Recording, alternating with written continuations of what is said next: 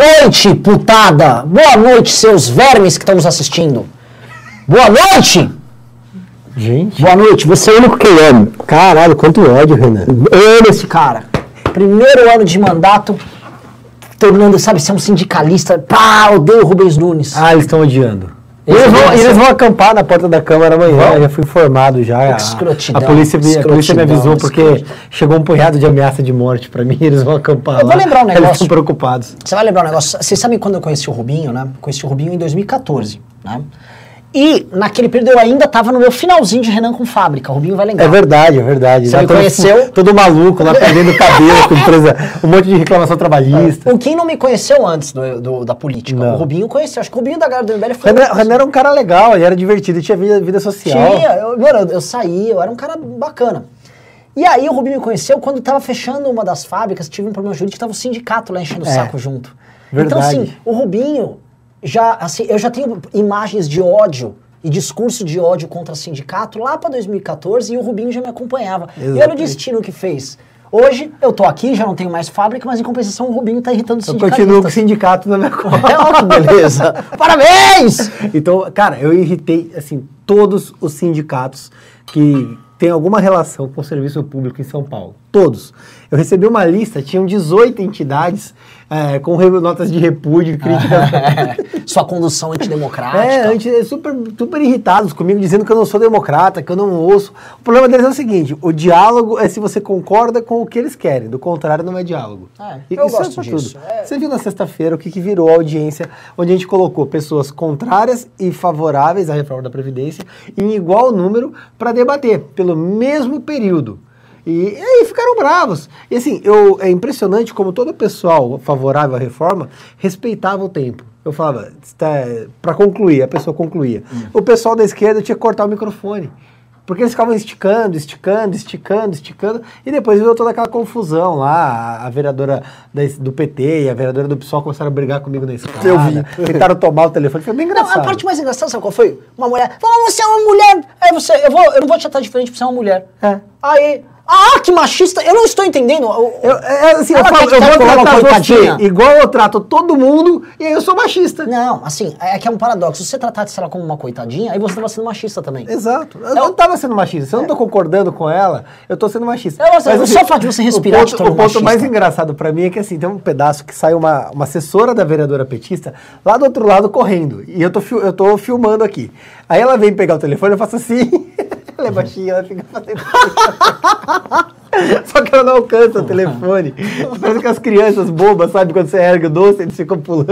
É, Rubinho, você, divertido. você e você meio homem branco lá fazendo isso, é, entendeu? Cuidado. É que assim, eu, Cuidado. eu imagino assim, eu desper- eu devo despertar muita raiva deles. Agora porque eu- eu chego lá tudo engomadinho. Agora posso terno, despertar cabelo- raiva, Rubinho? Vou te falar um problema aqui. Eu não te chamei aqui à toa, né? Você estava no escritório e falei, vou ferrar o Rubinho.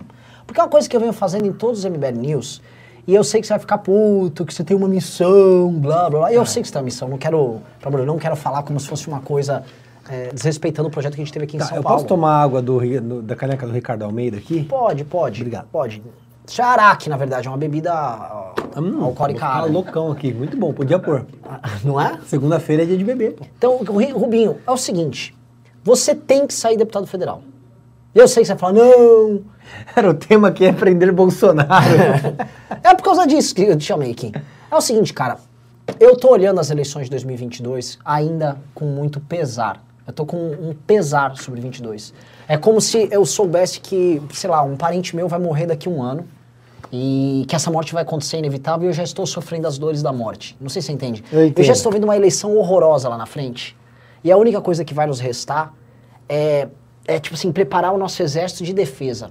Sabe quando você vai para uma guerra e você sabe que a batalha principal provavelmente você vai perder, não há muito o que fazer, só que você ainda consegue salvar a muralha do castelo Tem e guardar o castelo, certinho. entendi. E é o seguinte, nós temos que guardar a muralha do castelo.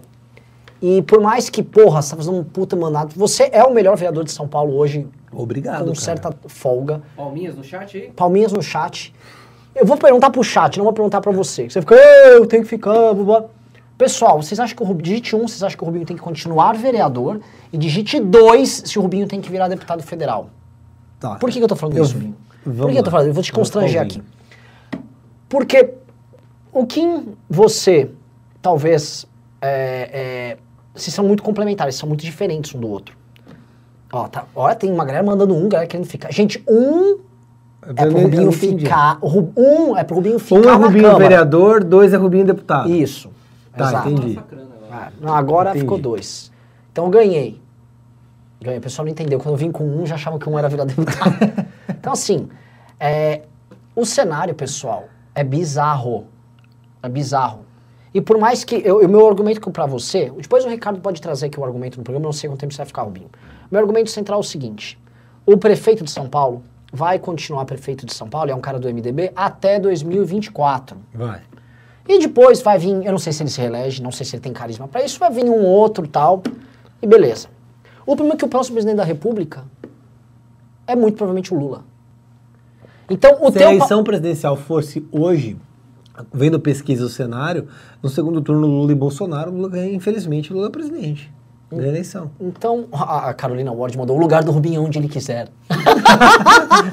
Eu sou tipo uma mulher. assim. Adorei o argumento, muito bom. Mas- Uma palma, Sarah. O- eu não concordo com esse negócio do jeito que ele quiser. O Não, Rubinho, assim, a ó, questão é eu uma vou- eu vou- missão, Eu vou explicar. Vamos lá. Eu tô no meu primeiro ano de mandato. São agora aqui 10 meses de mandato. É, uma coisa, eu, tô muito feliz, assim, eu, eu fiz um monte de promessa de campanha e eu sempre, eu tomei cuidado de que minhas promessas fossem coisas factíveis. Eu só não imaginava que com oito meses eu ia ter cumprido todas elas. Eu realmente, isso me surpreendeu. Todos os compromissos de campanha que eu estabeleci, eu cumpri. Falamos dois, três? Cara, eu estabeleci o Código de Defesa do Empreendedor, Isso a, é verdade. a patrulha do empreendedor, isenção para empresário, modernização do sistema de, de documentos da prefeitura. É, eu, eu aumentei em mais de 10 vezes o valor economizado.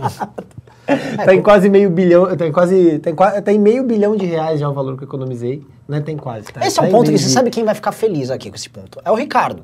Porque o Ricardo acha que a gente faz muito sacrifício Não, mas, eu não, mas a eu, gente eu não de, eu não estou falando de economia de gabinete. Eu é sei. porque, assim, eu tenho. é, eu, não, eu não divulgo é, o valor desse é, eco- economia, essas coisas, não é na minha prática. Porque eu tenho uma tese que, na realidade, o mandatário, que ele só economiza, não entrega nada, ele é caro. O salário dele é caro para quem está pagando. Você paga o cara para não fazer nada.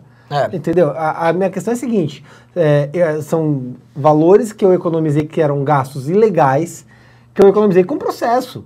É, eram contratos ilícitos que iam ser celebrados e eu processei, levei à justiça e consegui evitar que esses gastos acontecessem. Posso te falar?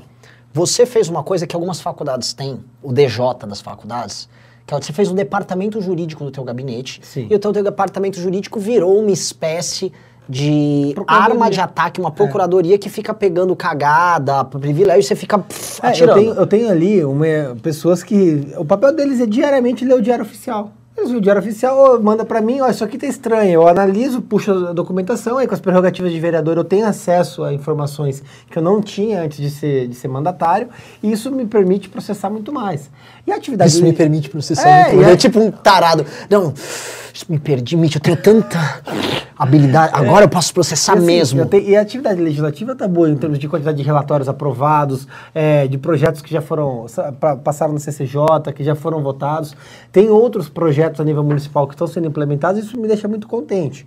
É, assim, a, quantidade de o pacote de reformas que está sendo feito em São Paulo agora também é surpreendente. Tem a reforma administrativa que vai extinguir 35 mil cargos da cidade. Car- Cargos que só vão poder ser recriados se a Câmara aprovar. E estavam ali alguns parados, outros que podiam ser nomeados por decreto. Vai ter uma, é um, um enxugamento da máquina muito grande.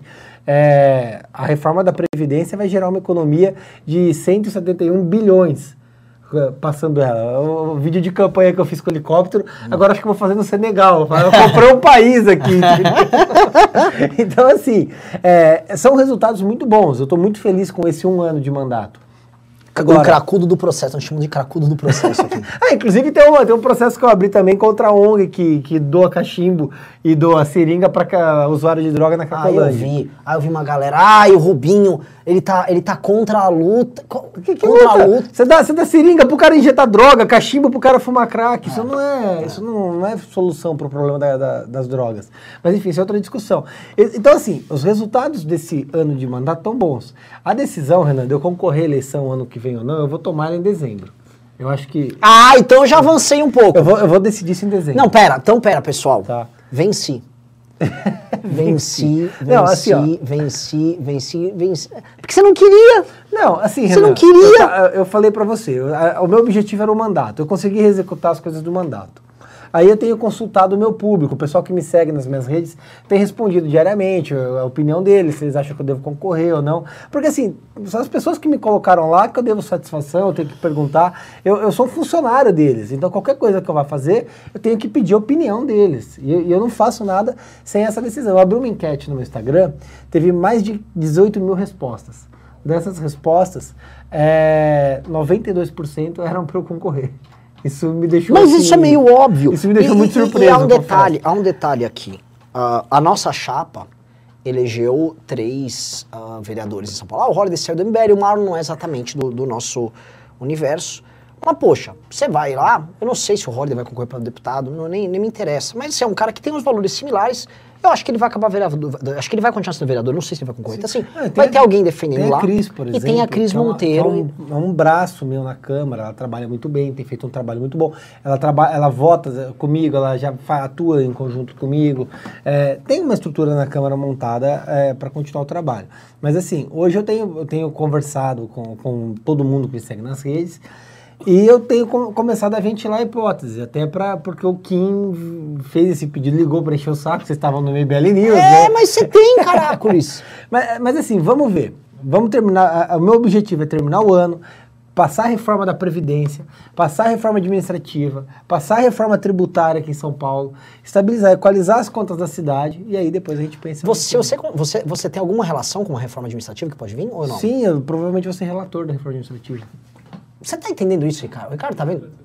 É, é, assim, a gente fala do Kim, mas a gente precisa falar do Rubinho, porque o Rubinho tá com uma estreia, o seu primeiro ano, eu fiz um post no, no Instagram falando isso. Seu primeiro ano, tá? É diferente, mandato federal, pra, Câmara, tal. Vis a vis, em termos de resultados, seu primeiro ano foi melhor que o do, do que o do Kim. Assim, é difícil isso, mas assim. É, é, o do Kim tem mais deputados, o eu tá tento difícil fazer aprovar, É o seguinte, mas- eu, tra- eu eu trabalhei com o Kim, eu fui assessor do Kim por mais de um ano. É, e eu ajudei no mandato do Kim. Para mim eu- foi uma escola, uma felicidade trabalhar com ele. O que eu tento aplicar aqui na Câmara é um espelho do que eu sei que o Kim faz em Brasília. É, é um trabalho de excelência que eu vejo o Kim fazendo dia após dia lá. Para mim, o Kim é disparado o melhor deputado do Brasil. Mas é. E eu mas é. tento, eu tento refletir isso, porque é um trabalho que eu vejo que está dando certo. E, e, assim, o Kim fala que tem que ampliar isso lá e ter mais um, um deputado, mais um gabinete assim. Então é uma coisa que eu tenho considerado, porque realmente eu, eu acho que o Lula, infelizmente, ele é quem está liderando as pesquisas. E tem um ponto que, que me falaram outro dia, eu estava discutindo com o pessoal.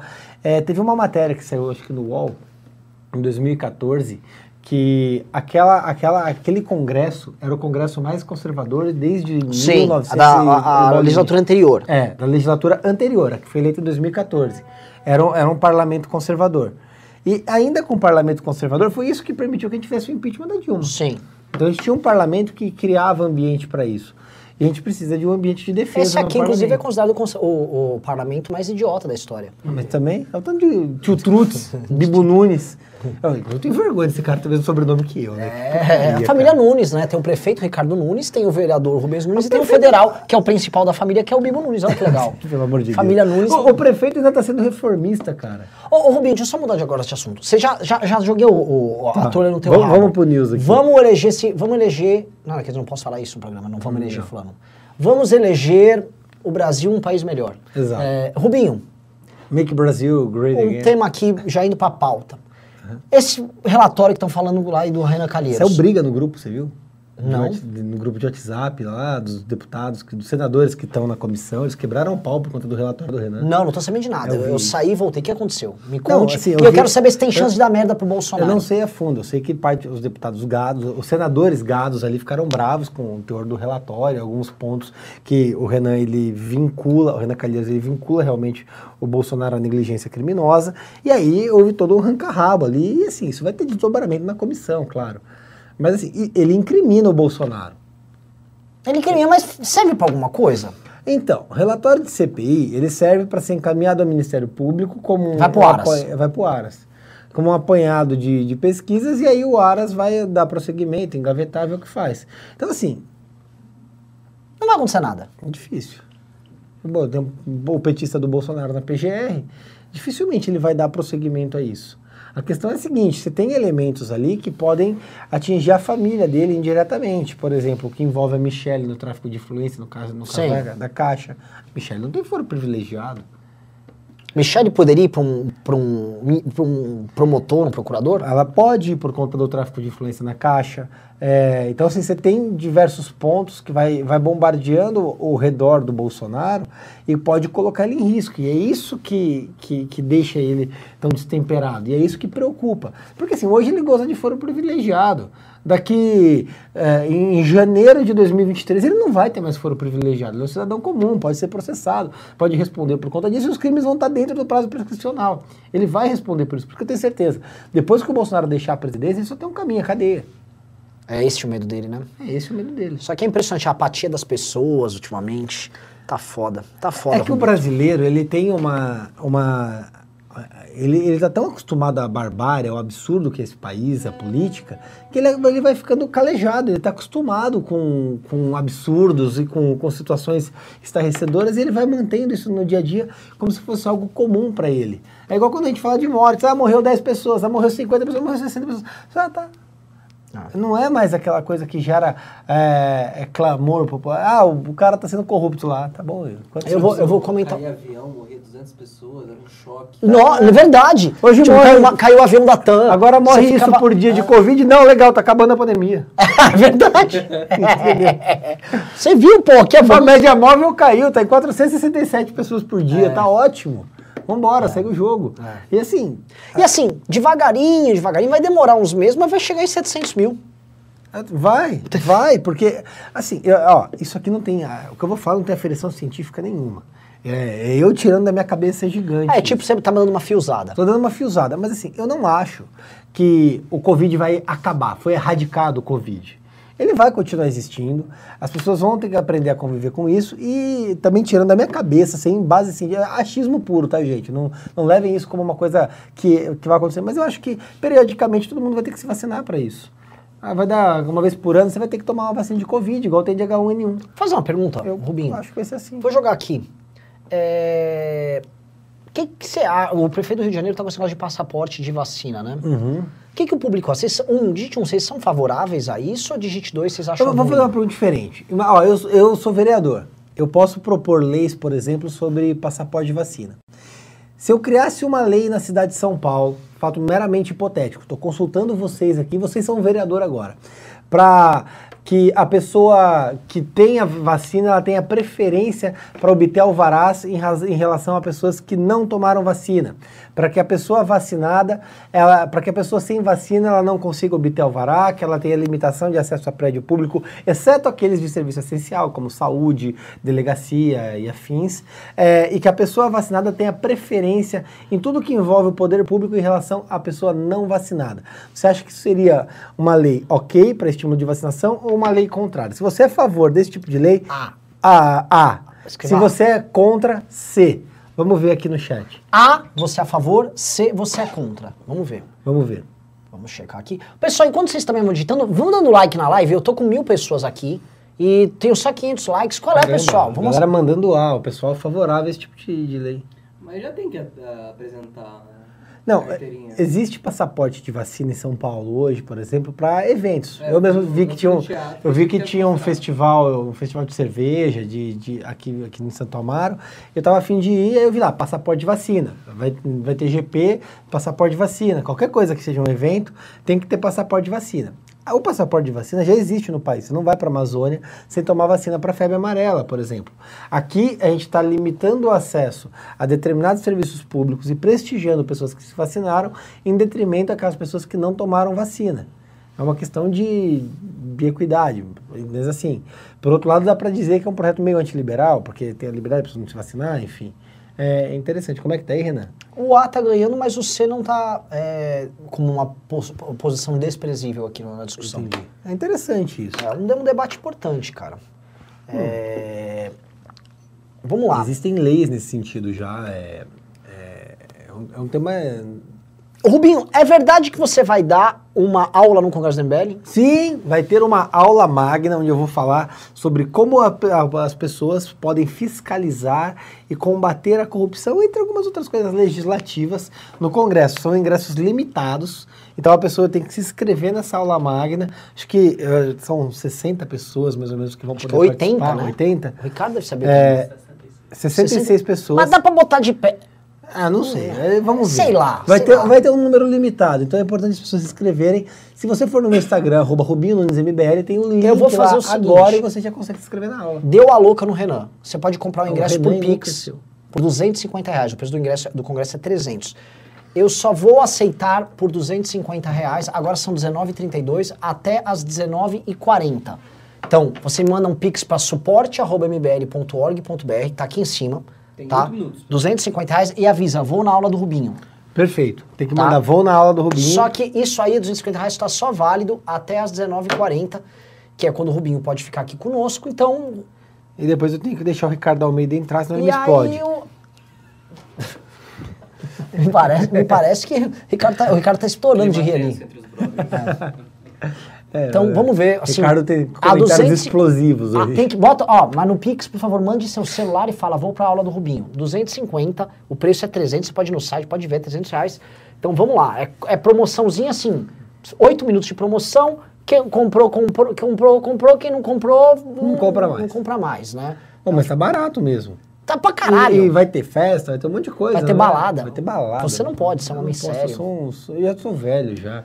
Você- eu sou mais velho que dia, você, outro Rubinho. dia, outro dia eu vi uma foto minha na, na Quantos anos você tribuna, tem, velho, Rubinho? 33. Nossa, eu sou 4 anos mais velho que o Rubinho e eu aqui do lado Mas ó, olha aí, olha aqui, eu não pareço mais velho que o Renan?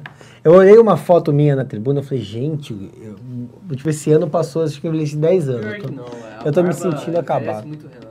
É mesmo? A barba branca, ele tá branca a minha barba, né? Mas o Renan tem esse visual de mendigo, ele parece um mendigo. É, é. Ah, manda um se você acha que o Renan parece um mendigo, manda dois se você acha que, Renan ele parece- parece uma pessoa alinhada. Ah, pô, não faz isso comigo, O pô. inimigo da moda. O inimigo da moda. Cara, a gente podia pôr o Renan nesse padrão da moda, ia ser engraçado. Imagina ele todo estiloso. Nossa, eu jamais conseguiria ser estiloso. Olha todo mundo mandando um, cara. Super mendigo. Ó, mas ó, eu tô chateado, Renan. Ninguém mandou pix, cara. Como você sabe? Não é, não é Ah, pix, não, pix, é. eu pix eu vou ver aqui. Não, desculpa. Vamos, ó, ah, tem que avisar o Vitor Sono. Pessoal, é, é até às 19h40 a promoção. Ó, três minutos. É. Seis minutos. As pessoas têm mais seis minutos aí. Outra coisa que eu acho que é um tema importante pra gente comentar aqui, ó, ó, ó, Rubinho, quero que você mande isso, eu quero fazer uma leitura política, tá? Arthur, governador no estado de São Paulo, como tá o cenário em São Paulo? Quem são as forças que estão disputando aí? Cara, o cenário em São Paulo tá interessante, olha só. Na esquerda, você tem o Guilherme Boulos e o Haddad. E não estão chegando a- em acordo. O PT e o PSOL não estão se compondo. Como é que tá? Eles lá na Câmara estão... Não, eu tenho conversado com os parlamentares do PT e do PSOL e assim, não tem acordo.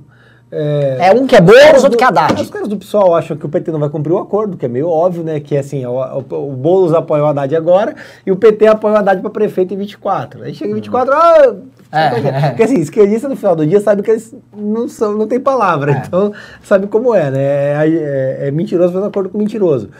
Então, assim, tem o Boulos e o Haddad. O Boulos está na frente das pesquisas, mas o Haddad tem fator Lula. Então, um tira a volta do outro.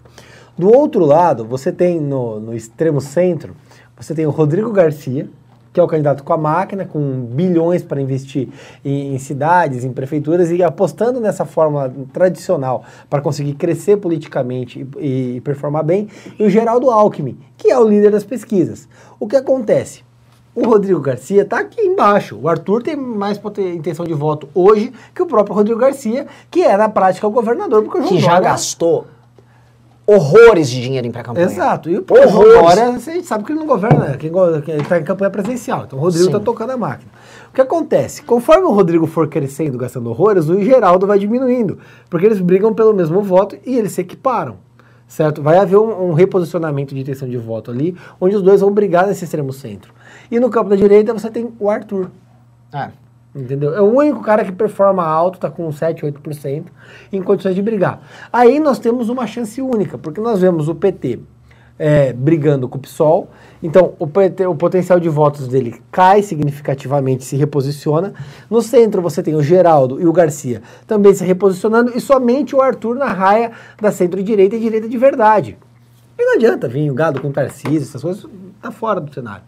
Então, assim, há uma condição significativa e favorável para o Arthur conseguir performar e estar no segundo turno. Porque a gente vai ter um segundo turno onde alguém que faça 15% de intenção de votos, que vai. Por exemplo, o Arthur saiu de 1 para 10 para prefeito. Ele pode muito bem sair de 8 para 15, é 7 pontos apenas. E aí ele bateu 15%, provavelmente vai estar no segundo turno. E aí, Renan, assim, é que o Arthur é meu amigo, eu sou suspeito a falar. Mas o Arthur no segundo turno pode ser Boulos, Haddad, Alckmin, Garcia, ou Batman, qualquer um. O Arthur vai ganhar a eleição no segundo turno.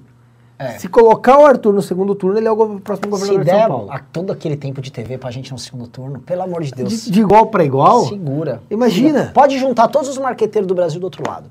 Pode juntar todos. a gente tem o Renan. Não é Renan, a gente tem muita gente louca. Eu traria o Pedro de volta pra cá. Imagina, a- imagina as Nossa. barbaridades que sairiam da Seria, boca. seria assim, sensacional. É. E o Arthur tem condição de ganhar a eleição. Eu É. realmente estou eu entusiasmado com essa hipótese. É, eu estou bastante animado, estou trabalhando na campanha dele e eu acho que a gente vai conseguir ter um grande resultado. E tem um outro ponto, Renan. Campanha do Arthur para prefeito. A campanha do Arthur para prefeito começou em março de 2020. O Arthur já está fazendo pré-campanha desde março desse ano. Então, assim, e- e- ele está trabalhando a candidatura dele ao governo muito antes. Está fazendo eleição de casa de um jeito que ele não fez a prefeito. O nome dele está sendo discutido, ventilado. Sim. Todo dia sai o nome dele na imprensa como Sim. candidato ao governo. Tem partidos grandes assediando ele, partidos pequenos, tem de tudo. Então, assim, o Arthur ele virou a moça bonita da campanha e eu tenho certeza que ele vai conseguir construir um- E uma, aí- bela, uma bela eleição. E, e só um negócio, só avisando o pessoal, é, para a promoção dos 250 reais, o Vitor Sono avisou, entrou nove pessoas e, tipo assim, eu não podia fazer esse preço, eu tô, eu estava falando aqui, o meu irmão tá me xingando. Então, para a promoção dos 250 reais, não mande. Promoção? Hã? Acabou a promoção? Segura a promoção antes do tempo. Segura a promoção do tempo.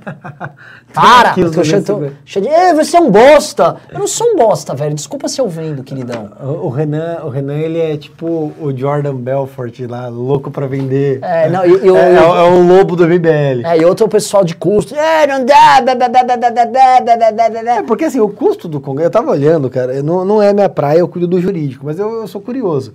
E assim, o, o preço do ingresso, ele fecha a conta do custo do evento, só isso. É. Não há lucro. Vocês não estão entendendo E assim? Aí você faz isso, tipo, a conta faz assim, ó, funhel. É, mas assim, mano, eu quero. Tem um determinado problema. Quando a gente anunciar aquele nome especial, Ah. mais os nomes do debate, vai muita Cara, gente é o primeiro comprar. debate presidencial que vai ter e todo mundo vai poder assistir. Que- cara, você já viu um debate presidencial ao vivo? Você sentado e o cara debatendo ali? Aliás, Frente deixa eu fazer uma frente. pergunta.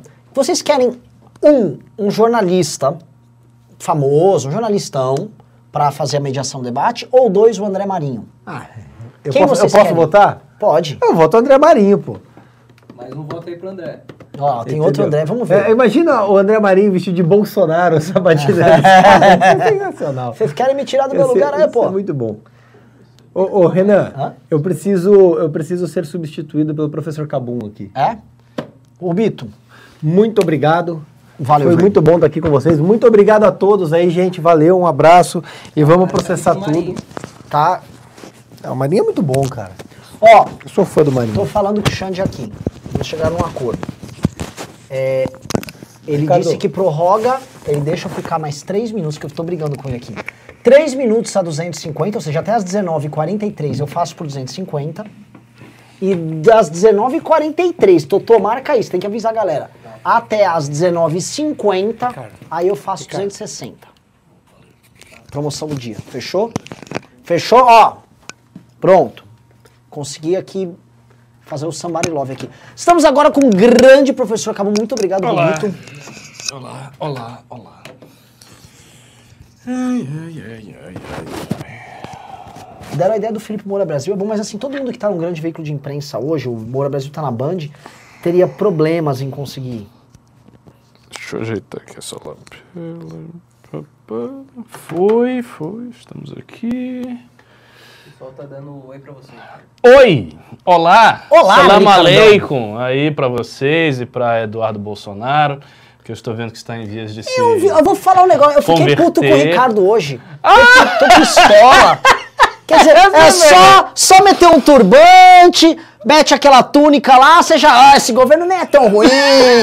Eu não, eu não isso, disse meu? isso. Gostava Eu tanto não- de você. Eu não disse isso. Eu falei o seguinte: eu falei que o Islã não tem problema de dialogar com todo mundo. E o negócio é esse mesmo. Questão da Palestina. Né? Eu só tô aqui dizer, questão da Palestina.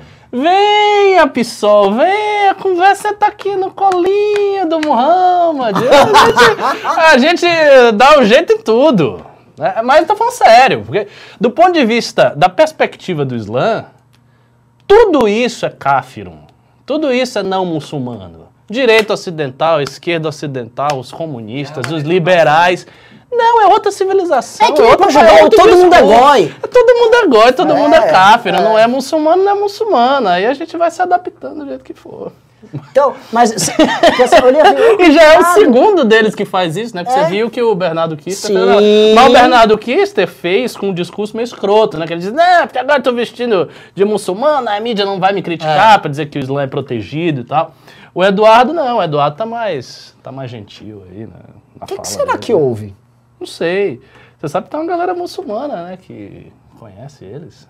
Tem um núcleo. É mesmo? É. Ligado a... Mas ele parou com a tara judaica dele? Cara, não sei, né? Não sei, não, não sei o que, tá havendo, não. Acho que os judeus podem estar pressionando né? esse negócio de judeu a favor da democracia, É, é judeu verdade, contra é. Bolsonaro, hebraica se manifestando contra os caras. É. Ser sionista não tá fácil pra ninguém, não, né, amigo? É, eu sofro judeu muito, tá- eu sofro muito com os Oi. indo-europeus. Eu fico só olhando isso de longe, assim. É porque você representa uma- um grande movimento étnico da. Fechou Oi? de 250. Fechou 250. Quem mandou, assim, não pode mandar. Agora você tem que mandar entre 19,40 e 19,50 é 260. Eu já coloquei fixado. É. gente, Agora é 250. 260, que É. ainda é um, um baita desconto. Sim. Né? 40 reais de desconto aí. Ai, ai, ai, ai, ai. Islã, religião da. É, Islã, religião da paz, é isso aí. Por isso, tá vendo? A gente dialoga com todo mundo, com a direita, com a esquerda, com quem tiver, com quem tiver. Vamos lá, Ricardão. Qual é o tema de hoje? Hoje tá tudo uma bosta na política nacional. O tema é. Tudo uma, bo uma bosta! Desculpa ter gritado, estourei o ouvido. uma coisa, vocês estão conseguindo me ouvir bem? Porque eu coloquei a lapela aqui no improviso, né? A Jennifer disse que eu coloco mal e tal, mas. E aí? Né? Estão me ouvindo bem? Ricardo, tem muita coisa pra falar sobre nós. Sobre nós? Sobre nossa relação, Ricardo. Que eu tô você lá acenando pra Eduardo. Eu falei, meu. Não, para com isso. Você, você, quer, você tá mais forte. Tô mesmo? Tá, tá- Eu tomei whey agora há pouco. Eu sei disso. Eu tô tá na academia, Tô, tá tô, bonitão. tô. Relaxa Me aí. abandonaste. Ah, Tô- tô o triste. Rubinho que ele diz, que diz que você é um mendigo. Você não parece mendigo. Você parece um cantor de rock, um cara jovial. Ah, para! Para! Ah, ah, tá fe- Ele está fingindo que ele só Pronto. está brincando, mas ele tá feliz pra boca isso. adorei, adorei. É, meio, meio, meio bêbado, sujo, com o cabelo encebado, eu gosto disso. Você sabe que eu, eu tentei na minha juventude ser uma figura assim, mas eu nunca. Nunca, É. Nunca conseguiu? certo, Nunca. É uma das minhas você criou uma, a maior banda de rock do Brasil contemporâneo, chama-se MBL. Saibam disso. Isso é bom, uma matéria em- grande na imprensa. Não é, em estilo de vida. É mesmo. O MBL é que é a banda de rock. Você vai pra essas bandas de rock, os rockers tá tudo lá, não faz porra nenhuma. E não fica detalhe, quieto, é, assim. é verdade. "Ah, Estamos aqui ouvindo, sei lá, Metallica. Não, uma banda de rock mesmo, estilo de vida, coisa diferente, pá, altas aventuras. Chama-se MBL, meu filho. Grande ponto. E o Congresso é o nosso grande show. Por isso que é o nosso Wood... Olha, isso aí. O Congresso é o nosso Woodstock. Portanto, vá lá, velho. Você tem que comprar esse negócio e aparecer com a gente. Ricardo, Hum. veja só, eu vou entrar para uma meta discussão. Porque a discu eu ia falar, não tem temas para falar. Como não tem temas para falar, eu vou discutir com você. Por que, que não temos temas para falar? Houve uma pista advinda do Fábio Faria, o ministro de Comunicações, uma das figuras mais abjetas da política brasileira, que é em que ele disse o seguinte, ele estava indignado com a capa da Isto É, que acho que já... Eu não gostei da capa da Isto É, aquela com genocida, que bigodinho de Hitler... Aquela coisa de esquerdista, né? Ele é genocida, ele é o Hitler, é blá, blá, blá. E aí ele falou o seguinte, ele deixou escapar. Pô, logo agora que nós estamos pacificando. Eu vi. Você viu? vi. Ato falho total, porque ninguém do bolsonarismo falou publicamente isso. E ele, que é um cara menor e- Uhum. e, e burrão, Ele largou ali. Ah, a gente tá pacificando e vocês estão falando isso. Como se assim, depois de ficar dois anos tensionando ao máximo, tentando dar um golpe de Estado, organizando manifestação, querendo fechar Congresso, xingando o ministro Supremo, agora todo mundo tem que se deitar e descansar porque Porque Bolsonaro ele tá quer pacificando. né? Valeu, fera. É, mas assim, ele entregou isso, então, e percebe-se que o Bolsonaro simplesmente calou a boca. É. Ele praticamente não fala. A última fala dele, ele disse que ele chora no banho. né? Então, foi isso. Ele tem algumas missões. A mas- Michelle não vê. Pra Pra Michelle, Michelle não não ver. ver, né? É, aquele papo do Bolsocorno é muito forte, né, cara? É que, É o cara. Nossa, o cara que disse que tá chorando no banho pra sua mulher não ver. É, meio complicado. é feio, né? Mas vou, vou te perguntar Ah. aqui. Essa pacificação, ela acontece ao mesmo tempo em que o petismo começa, eu não digo a errar, porque teve erros, pra mim tem erros que ele tá cometendo. Mas desde o dia 12, a nossa manifestação ela pode não ter tido o efeito de ser uma manifestação de massa, mas ela teve um efeito de xadrez de obrigar o PT a agir. E ao agir, as pessoas começam a lembrar que PT é PT. Aí teve MST invadindo a, o A canal Bolsa. rural, a bolsa. Ou o MTST, a- a bolsa. Então, assim, teve uma série de ações e o Lula começou a falar, e eles começaram a abrir Ataque, a boca. imprensa, o Lula já citou isso algumas vezes. Ah, porque vocês têm medo de regulação da imprensa. O que acontece? Quem começou a errar foi o Lula. Eu também Numa acho. intensidade menor que o, que o Bolsonaro costuma errar, Lógico. mas o PT ele ficou mais exposto a ponto de duas coisas também terem acontecido. Que eu acho que isso é o legal da gente discutir hoje. Um, o Ciro indo pro racha. Uhum. E dois, uma coisa que eu falei aqui no programa, é, a Uni. Você viu a matéria da Uni? Não. A, a presidente da Uni deu uma matéria de uma. Eles deram uma, uma página inteira pra Uni. Não vi. E ela, digo que ela rompe, mas ela fala: não, a gente dialogou com a MBL, dialoguei com o Fernando Henrique, e o que hoje a gente está sofrendo de ataque aqui é um absurdo, do PT. Então, teve caras que mandaram assim: é, você vai ser estuprada pelos caras do MBL. Uau! Nesse nível. O papo, o papo da esquerda de ataque Nossa. a ela é. É tipo assim, é abjeto. Então, o que tá tendo é essas dissidências pipocando ali na esquerda, ao mesmo tempo que o Lula começa a ter que agir, tá? A gente tem um cenário novo pintando, porque estão forçando o Bolsonaro a calar a boca. E quanto mais o, o, o- o PT age e essas figuras da esquerda começam a se mexer, mais eu creio vão aparecer erros no campo da esquerda e fragmentação, o que é bom. O que é bom. É o que é bom. bom. Pra você. Entretanto, eh, eu, eu só tenho uma. Não sei se é propriamente uma divergência, mas seria uma ressalva acerca da premissa que está em jogo aí, que é o seguinte. A ideia de que o PT precisa agir. Eu não acho que o PT precise agir. Eu acho que o PT agiu, porque havia ali aquela expectativa de dar uma resposta à manifestação do dia 12. Isso ficou meio que pendente, então o PT teve que fazer alguma coisa. E eh, o Lula tem dado algumas declarações não muito inteligentes, é uma coisa curiosa. O, o Twitter do Lula, ele tá meio esquisito, eu acompanho o Twitter do Lula. Então ele já deu uma declaração meio tosca, dizendo, ah, eu não faço autocrítica, porque se eu me criticasse, o que, que sobraria para os Eu meus vi, filhos fazer? vi. E aí, tipo, quando o Lula faz isso, as pessoas da própria esquerda pegam essas coisas e batem. Porque, porque assim, isso é ridículo. O cara dizer, eu não preciso de autocrítica nenhuma. Quando, e, e tem um detalhe muito importante que a gente não pode esquecer. Quando. Porque, assim, pra direita, o PT é como se fosse a arque-esquerda. Mas essa não é a concepção que a esquerda tem do PT.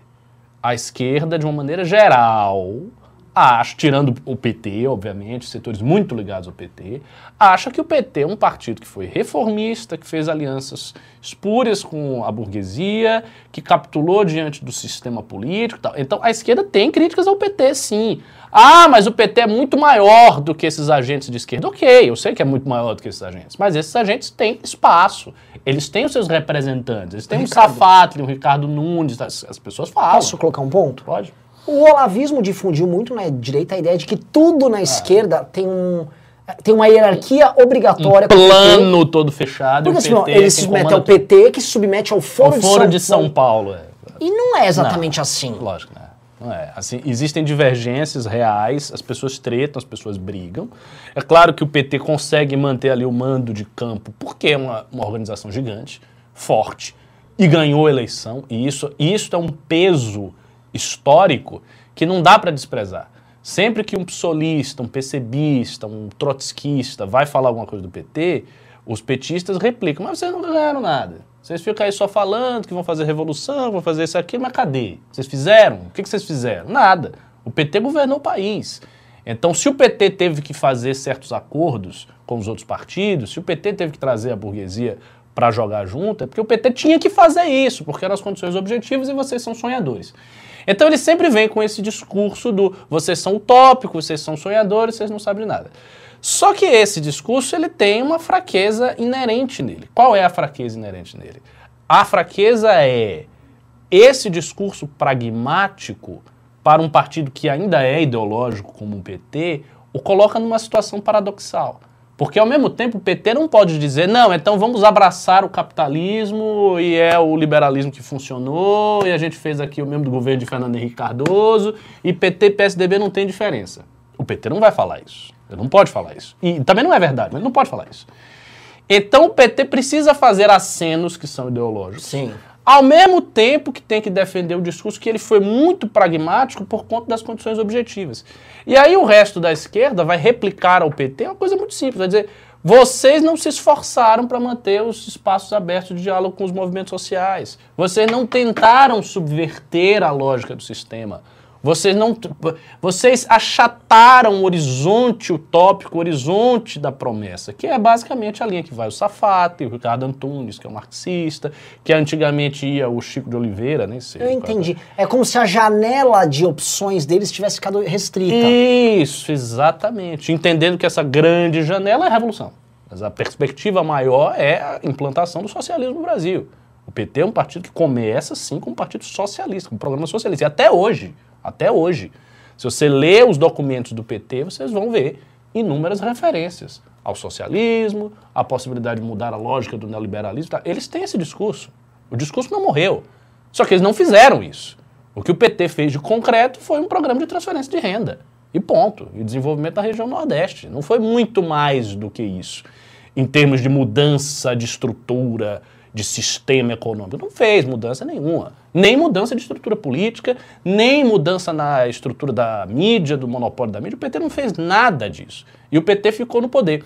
Então, o PT é pressionado pela esquerda nesse sentido, por esses, essas alas da esquerda, PSOL, PCB, PSTU, etc. E também pressionado pelo PDT.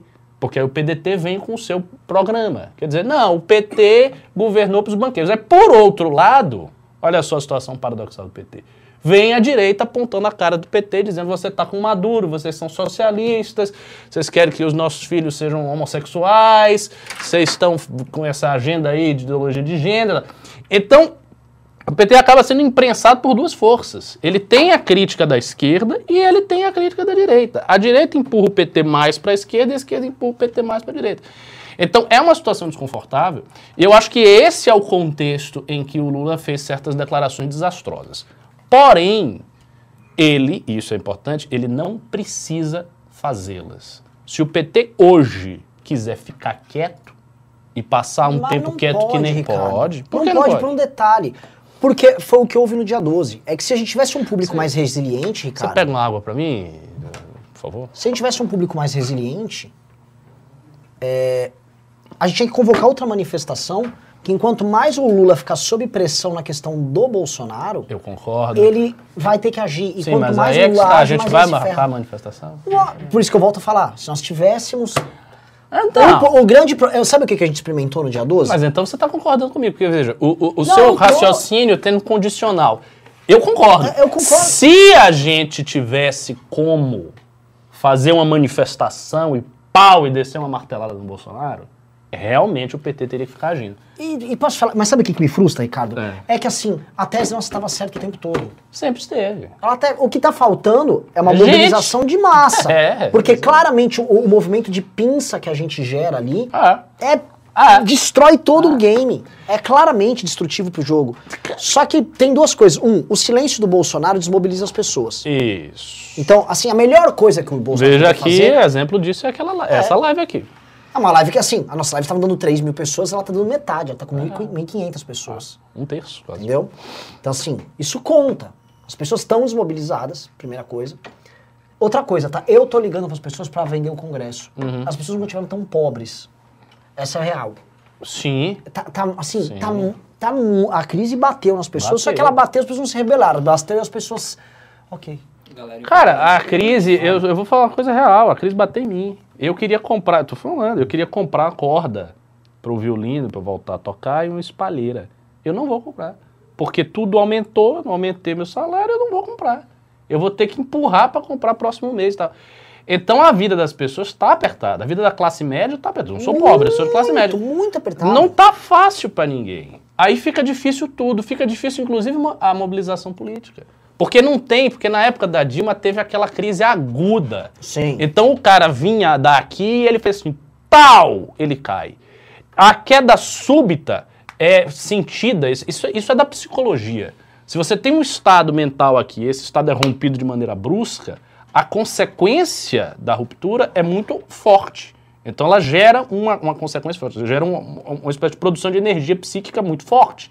É tipo, o cara tá distraído, você chega e dá um tapa Sim. na cara dele. Ele um fica ponto. puto. Um. Agora, se o cara tá lá e você tá toda hora empurrando, tem um momento que você, você é empurrado, você já tá na parede, mas você já esqueceu. É, é, porque você falou um ponto que é verdade. As pessoas estavam, 2011, 2012, com um dólar a um e pouco, Uhum. dois, dois reais.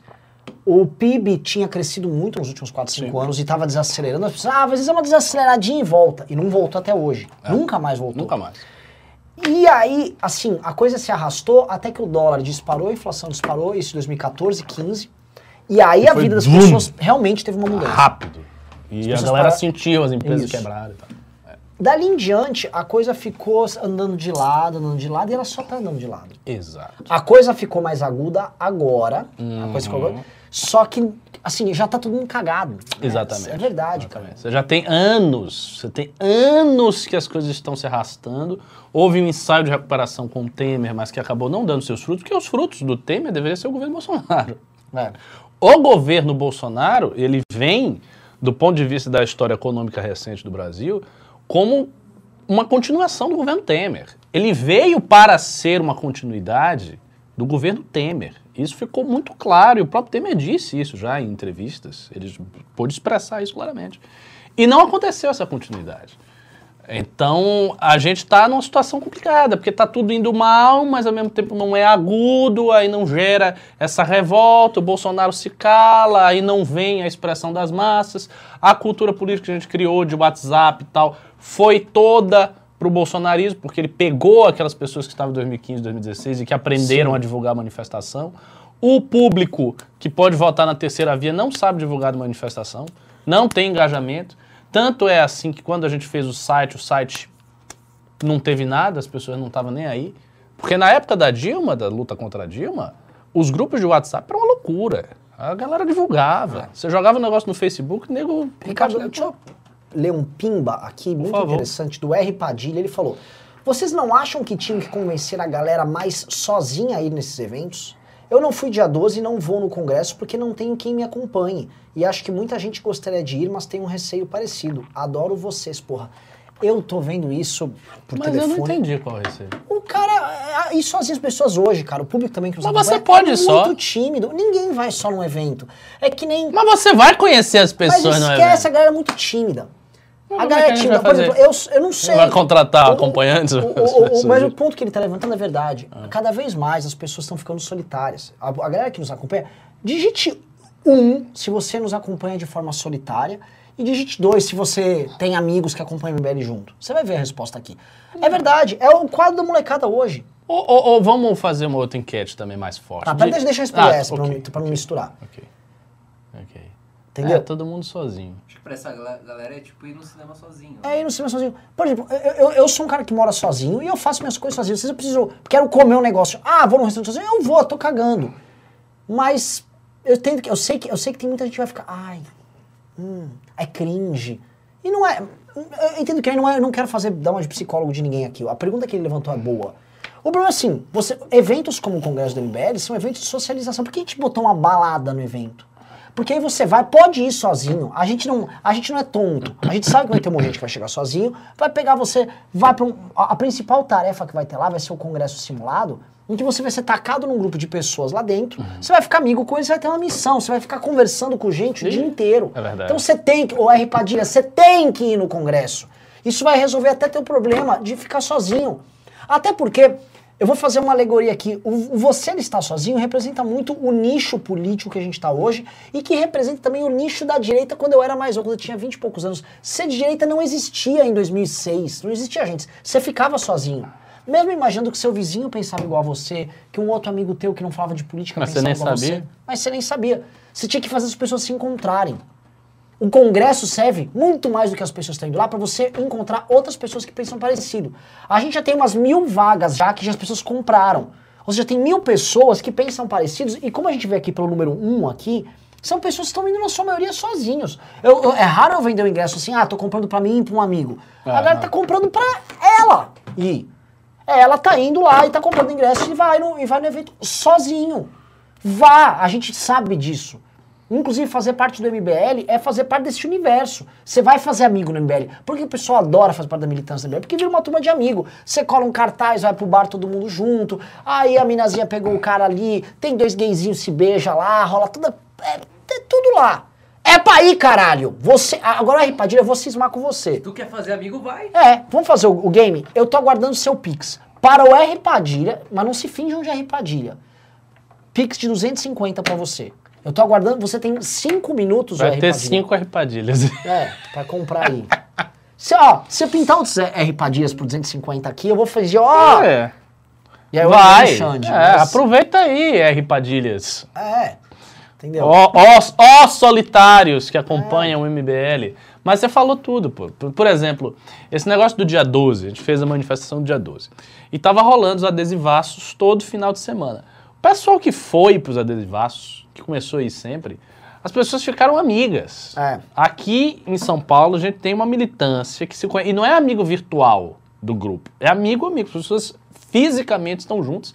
Toda hora saem, saem até demais. É. Todo tempo a galera tá saindo, tá saindo, tá saindo, tá saindo. Sai. Pô, a galera tá animadaça. Eu vou, eu vou em boa parte desse rolê aí, que eu saio também. Mas o pessoal tá animado e é isso. Você faz amizade conhecendo as pessoas naquele meio ambiente. Não tem como fazer amizade senão assim. Você te- se você não tem um contato, vai fazer como? Negócio de internet? Internet é, sobre, é super valorizada. É, é. Não existe amigo de internet, gente. É. Com todo respeito, com todo respeito, não existe amigo de internet. Você tem que conhecer É, pessoalmente. isso é uma, você, é uma. Puta que parece assim, é, é uma enganação que você faz com o teu próprio cérebro. É tipo ter uma, uma web namorada, sabe? Que essas coisas que você É, tem. No fim você tá lá batendo punheta. entendeu? Exato. Tem, você tem que conhecer a pessoa. É, tem conhece, conhece, aí você vê até os vídeos aí que, pô, essa pessoa aqui não presta, ô, isso aqui é legal, pô, que do cara. Você vê ao como ela é vivo. diferente no ao vivo. As pessoas no ao vivo são muito diferentes no virtual. Às vezes o cara não é virtual, é extrovertido, no ao vivo é tímido. Às vezes é o contrário. No virtual fala pouco, no ao vivo é despirocado. Tem, tem de tudo. Olha lá, a Miriam avisou, eu fui dia 12 sozinho e vou ao congresso. Vá sozinho, você vai pra balada dentro do congresso sozinha. Isso aí. Entendeu? Vai, vai ser legal pra caramba. Continuando os raciocínios Vamos aí, lá. Ricardo, onde, onde a gente tava? Tava ali no, no, no PT. Eu vou falar dessa frustração. Hum.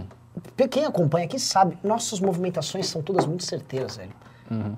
É uma pena. É, é uma não, pena, não, a gente tá não, muito à frente do tempo que, e o aí... que a gente teve de tese de ah, se a gente pressionasse o Bolsonaro e pressionasse o PT, que as coisas iam se desarranjar, isso foi a pura verdade. Pura verdade. É. Só que no caso de Bolsonaro, ele acabou se arranjando, porque É. ele saiu com a carta e tal. No caso do PT, não. Agora, se a gente pudesse fazer uma manifestação de massa, nossa, aí, meu amigo, mudava tudo. Por isso que eu falei naquela época da manifestação, várias vezes aqui, que a gente queria uma sugestão, um caminho, um meio. Nós fizemos uma reunião com a militância, conversamos, ah, foi produzido um documento com várias sugestões, mas infelizmente, infelizmente, não brotou nenhuma resposta ao problema Sim. essencial. E o problema essencial nosso era o seguinte: como fazer as pessoas saírem das suas casas? Porque divulgação a gente teve, alcance a gente teve, militância a gente teve, doação a gente teve, vocês doaram muito dinheiro na manifestação, obrigado. Só que as pessoas não saíram. E aí a, a fórmula, o meio de tirar essa galera dentro de casa é que é um mistério. Até hoje não me ocorreu nada. Olha esse random guy. Ele É. mandou o seguinte: é vergonhoso ir sozinho. Fui no segundo congresso e me senti um mané, um pato na lagoa cheia de conjuntos de patos. Cara, mas. Calma, primeiro você foi no congresso de 2016, hein? O segundo faz tempo que É, foi. tá, tá antigo, hein? A gente entende isso, a gente também, como promotor de eventos, a gente mudou muito. O, em 2016 não tinha nenhuma atividade. Essa aqui tá cheia de atividades, tá? O, o Congresso de 2016 é uma pequena fração em termos de tamanho do que vai ser o Congresso 2018 já tinha coisa pra fazer. de- 2018 foi lotado, assim, teve campeonato de debate. Esse aqui vai ser maior que o 2018. O ponto que eu tô falando aqui é vá, vá, enfrente esses detalhes. Isso é um detalhe, tá? Isto é um detalhe. Parece eu quando era criança, que eu tinha, eu era muito tímido, tinha medo de minha mãe, minha mãe me levar nas festinhas É. do pessoal na escola. Ainda tem tudo. uma coisa, se você for maior de idade, vai ter bebida lá, pô. Pode falar É, isso? Pode, né? não tem problema. Vai ter bebida lá. Então, se é você. legalizada. É, se você é tímido, você bebe, meu filho. Aí você fica meio bêbado, você já começa a dar risada, abraçar os outros que você não conhece. É assim, álcool serve pra isso. Como disse o Roger Scruton, álcool É, é não a um socialização abraço ocidental. bêbado O Scruton tem uma tese né, de comparação do Ocidente com o Islã em função do álcool. Ele diz que o álcool torna o Ocidente diferente do Islã. Tipo, psicologicamente funciona diferente, porque o álcool circula. E não, não, não deixa de ser, não deixa de ser. O mundo islâmico é o café. É, e o café e o chazinho, álcool são é. coisas muito diferentes. Você, uma, uma civilização fundada no álcool se comporta diferente da nossa civilização fundada no café. Tenha certeza. Ok? Então, estejam lá conosco. É, ó, tô avisando aí, pessoal. Tá, ainda tá valendo 260 ou não? Ou terminamos com 260? É que vende bem por 260 aqui. Então, Ah, os caras também, você, o canibal. Se o cara precisa de álcool pra ser legal, é um bosta, desculpa aí. ah, para, Cara, canibal. às vezes a pessoa é tímida, velho. Ela quer beber um pouquinho pra ela ficar mais feliz. Deixa lá, a galera beber, pô. Deixa ser chato. O Azura falou, eu pensando que o público do MBL era mais desenrolado. Tem bastante gente desenrolada. Tem. Mas tem também, mano, a galera mais tímida. Ah, mas boa parte é mais tímido do que desenrolado, eu acho. Eu também é acho. é a geração nova da internet, acompanhando política. Ah, a galera muito desenrolada já nem acompanha política, né? A galera não tá nem aí pra nada. Então já, já tem um perfil que é um pouco mais nerd, é um, é é um pouco diferente esse perfil. E tem essa coisa da internet, né? A inserção da internet que é muito grande também. Você tá querendo uma galera estilo Liache, mas a galera estilo Liache não tá nem Não, é aí. completamente É, dispensada. é. Eu vou É, pra umas baladinhas é, que tem a galera estilo Liache. Essa galera sabe Tá nada de boa. nada. Porra nenhuma. Eu também tinha uns preconceitos. Ah, essa galera de esquerda é nada. Também não é nada. Eles são tipo. As pessoas estão um baseado. Esse é o lance deles. É, né? cara, as pessoas estão flutuando. É. É porque a gente ainda não sabe chegar direito. Se a gente conseguir chegar direito nessas pessoas, a gente vai empurrando essas pessoas ali para uma centro-direita. Não, de direita, direita ah, não vão. Uma pouco meio centro, ah, a economia tem que ser racional, algu- algu- alguma coisa nesse sentido. Não é, não é a galera esquerdista, não. O Agar Borges falou, nerd virou mainstream. É, virou, eu não acho isso bom, não, cara. Eu não acho a figura do nerd, como a galera começa a idealizar, com, ah, o nerd é legal, né? O nerd tem muito defeito, cara. Tem muito problema. O nerd é legal. É, é. O nerd Esse não é legal. ao nerd é um filho da nerd, puta. Abaixo os nerds. Queremos, Nerd power. queremos, Chega queremos chá. Chega Chega, de de Naruto. Por menos Naruto e mais sertanejo. Mas, mas há, há uma verdade, porque o estímulo do nerd é um estímulo muito isolacionista também. É uma coisa é, é, quase egocêntrica. Ele vive o eu dele ali, se isola, tem poucas relações humanas. Aí ele vai criando as taras. Você já bateu dele. nos ancaps, agora você tá batendo nos nerds. Renan, De quem você gosta? Eu gosto dos nerds. Eu não gosto de ANCAP. De ancap não. Não, ANCAP, ANCAP não. dá. ANCAP não dá. ANCAP, Ancap, não dá. aí é um nerd. Alguém fala que é Ancap, dá. eu lembro do Paulo Cogos. É, né? Nossa. ANCAP não dá, cara. ANCAP não dá. Não dá, ANCAP não dá. E o, assim. e o pessoal com o perfil de loli de anime. É, então, assim, essa geração tá muito louca, cara. né? K-pop. Eu, eu acho o pessoal do K-pop interessante.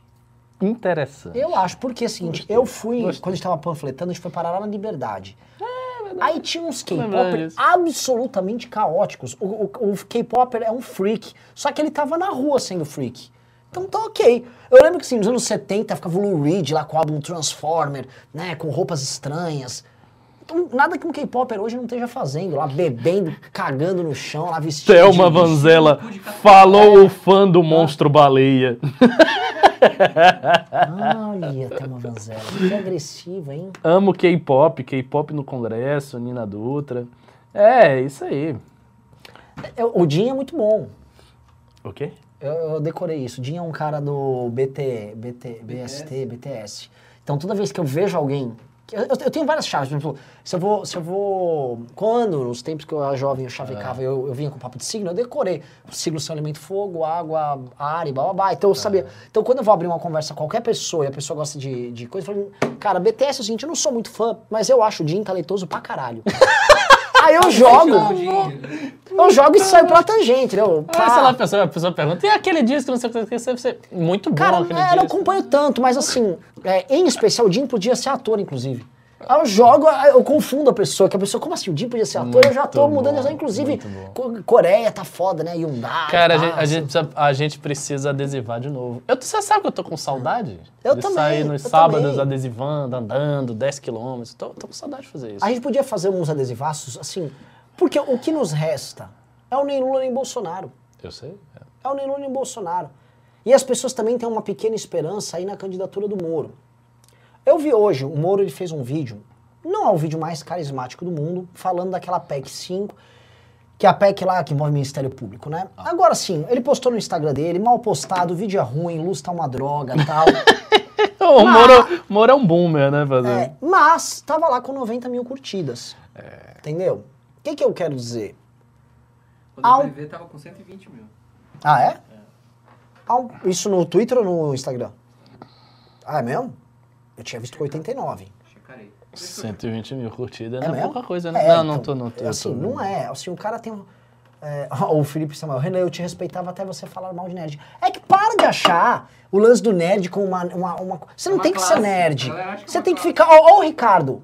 Eu podia falar que o Ricardo é nerd. O Ricardo não é nerd. Não, nunca, Você não é eu, eu nerd. nunca fui nerd. Não. O Ricardo não é nerd. O eu sou uma nerd- pessoa clássica, eu diria isso. Mas nerd, o nerd, Ricardo nerd, é, é o filósofo boladão.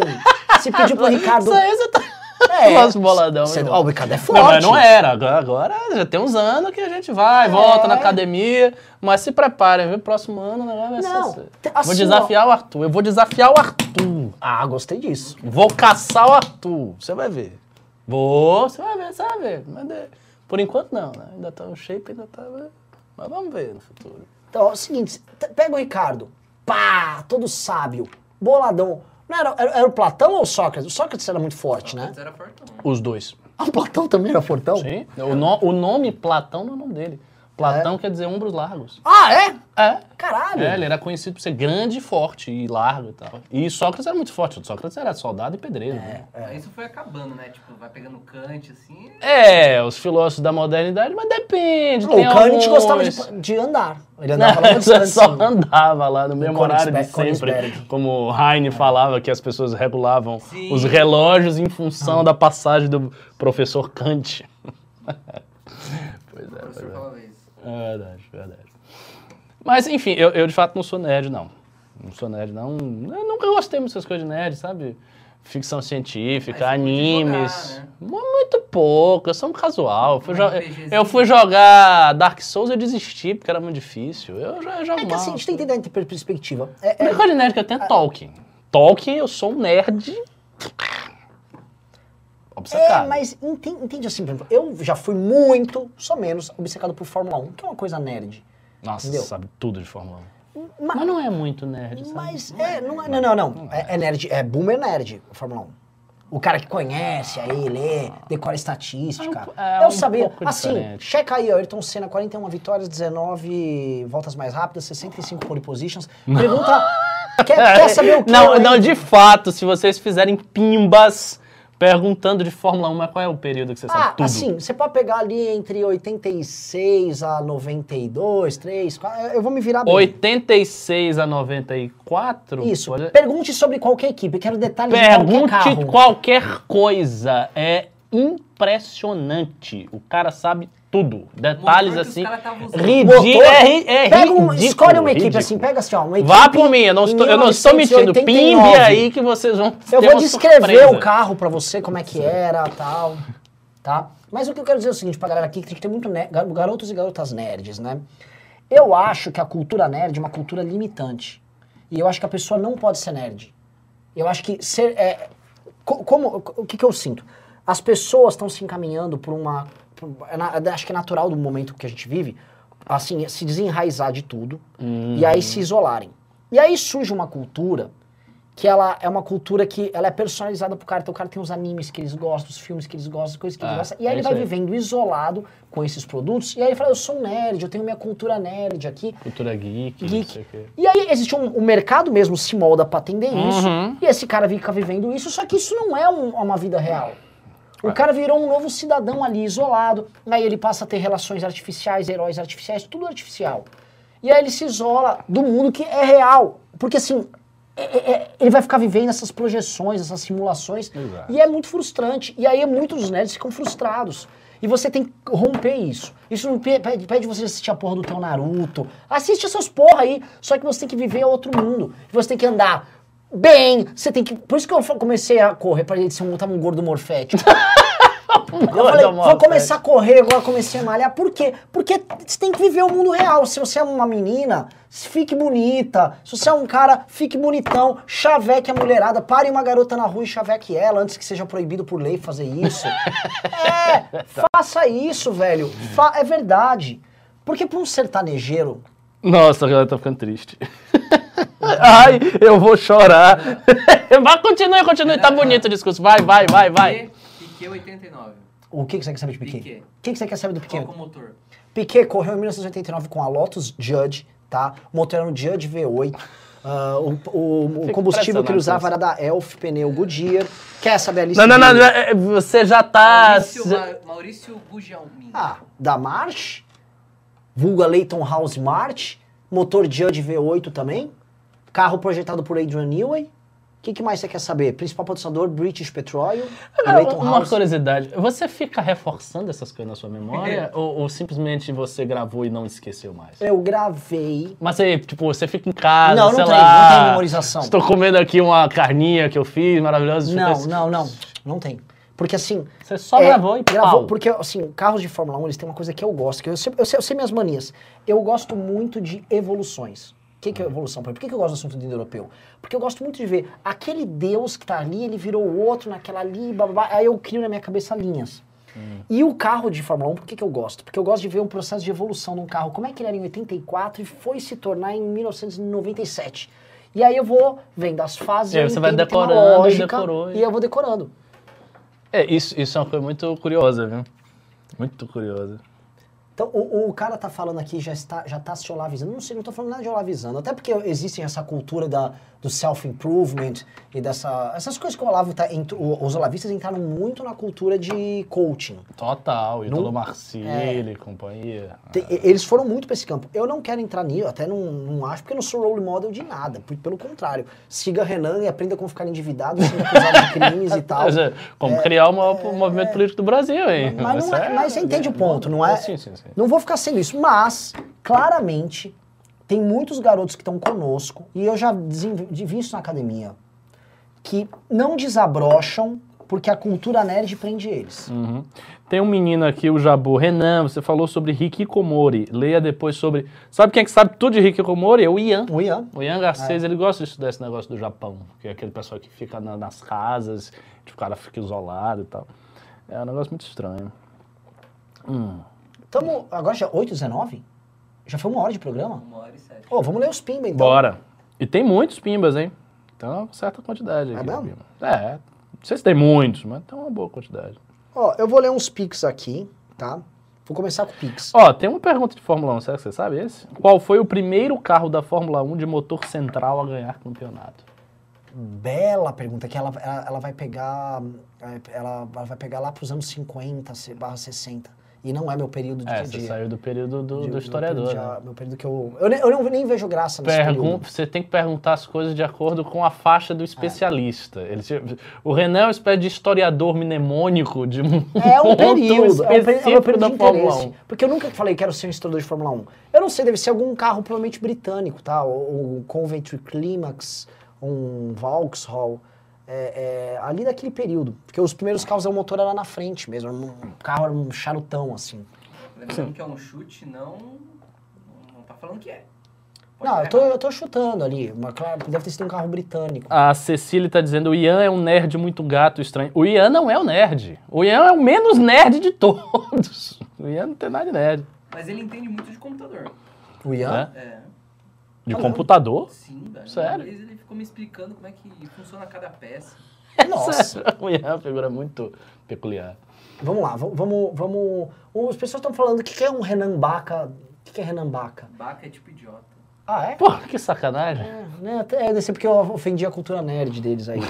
Ó, vamos lá. O, o Herbert Amaral Carsolari mandou 270 e disse: O que acham das obras de Yuval Harari? Alguns inteligentinhos falam mal, mas não vejo nada melhor atualmente. Porra, nada melhor atualmente você tá O forçando. Ian né? odeia o Harari. Eu nunca li o Harari, mas assim, ele é um autor popular. É impossível que ele seja sei lá, melhor que Habermas. Acho que não, hein? Mas enfim, é um autor que tá aí, nunca li, não vou falar do o cara. Harari ele tem uma perspectiva é, É um neoiluminismo, né? cientificista Um e quase determinista da humanidade. Aí você vai poder fazer Parece o Steven Pinker, eu acho que ele É. vai naquela mesma linha de valorizar a ciência e tal. Mas não li, não. Ele não li, basicamente não. fala que a gente vai ser tudo substituído por um robô. Ele, o Harari, ele, ele veio aqui no Brasil e ele falou: vocês estão ferrados. Ele, foi- ele fez uma predição que eu concordo. É, vocês vão virar uma fazenda, Uma fazendão. Porque como o mundo vai pagar basicamente auxílios emergenciais para todo mundo, né? O mundo vai ser um. Como vocês têm pouco dinheiro, vocês vão pagar um auxílio bosta. É isso. Vamos lá. Isso faz sentido. O Gabriel Augusto disse: Boa noite, Nanã e Cabum. Estou juntando grana com amigos para ajudar o Kennard a ir ao Congresso, mas vai faltar. Mandem mensagem ao arroba Fiori. Cara, manda mensagem pra mim. Que, vamos ver o caso do Kennard aí. É, ajudem. O Kennedy é um, É um bom aluno, menino, era bom aluno da academia, fazia muita coisa lá no Maranhão. Ele, tá, se afastou um pouco do colegiado, parece, tá com as questões É? aí. Mas enfim, é um, é um cara bom e dedicado ao MBL. E ele já era do MBL, parece Sim. que já há uns anos. Gabriel Augusto disse, boa noite. Ah, não, já foi. É, Eric Vinícius disse, boa noite. Há um medo de eleger rostos novos sob o risco de colocar outro Bolsonaro no poder e por isso as outras pessoas recorrem ao Lula. Saiu uma pesquisa legal hoje que ela pegou e o seguinte, veio, pra onde foram parar os votos que o Bolsonaro perdeu? Pois é. Você essa, viu isso? Esta é a grande pergunta. Não. É, Qual era a conclusão? assim, do, do total de votos que o Bolsonaro teve, né, os 100% que o Bolsonaro teve no segundo turno, é, ele ficou com 58% disso. Ah, ou seja, Tá. perdeu Perdeu bastante. bastante. Pro Lula foi 21%.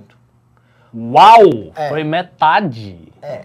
Porque ele não. ficou com 42 Não, não, não, não, não. Tô falando 21%. por- Se o Bolsonaro teve 57 milhões de votos, Ah. eu tô querendo dizer que o Lula ficou com hum, 11,4 milhões de votos. Não, é isso, mas o Bolsonaro se manteve, aí ele perdeu 42%. Aí é Isso. 21%, Ah, isso pro ou seja, é. E- metade ah, disso, isso, é metade do que ele perdeu. Exato. É muito. Aí uma parte, Pô, é ok, foi pro voto. Dória, Caramba, outra é parte muito foi pro voto. Ciro, mas é, e uma parte foi pro não sei e tal. Mas assim, o principal Lula, herdeiro. Lula disparado.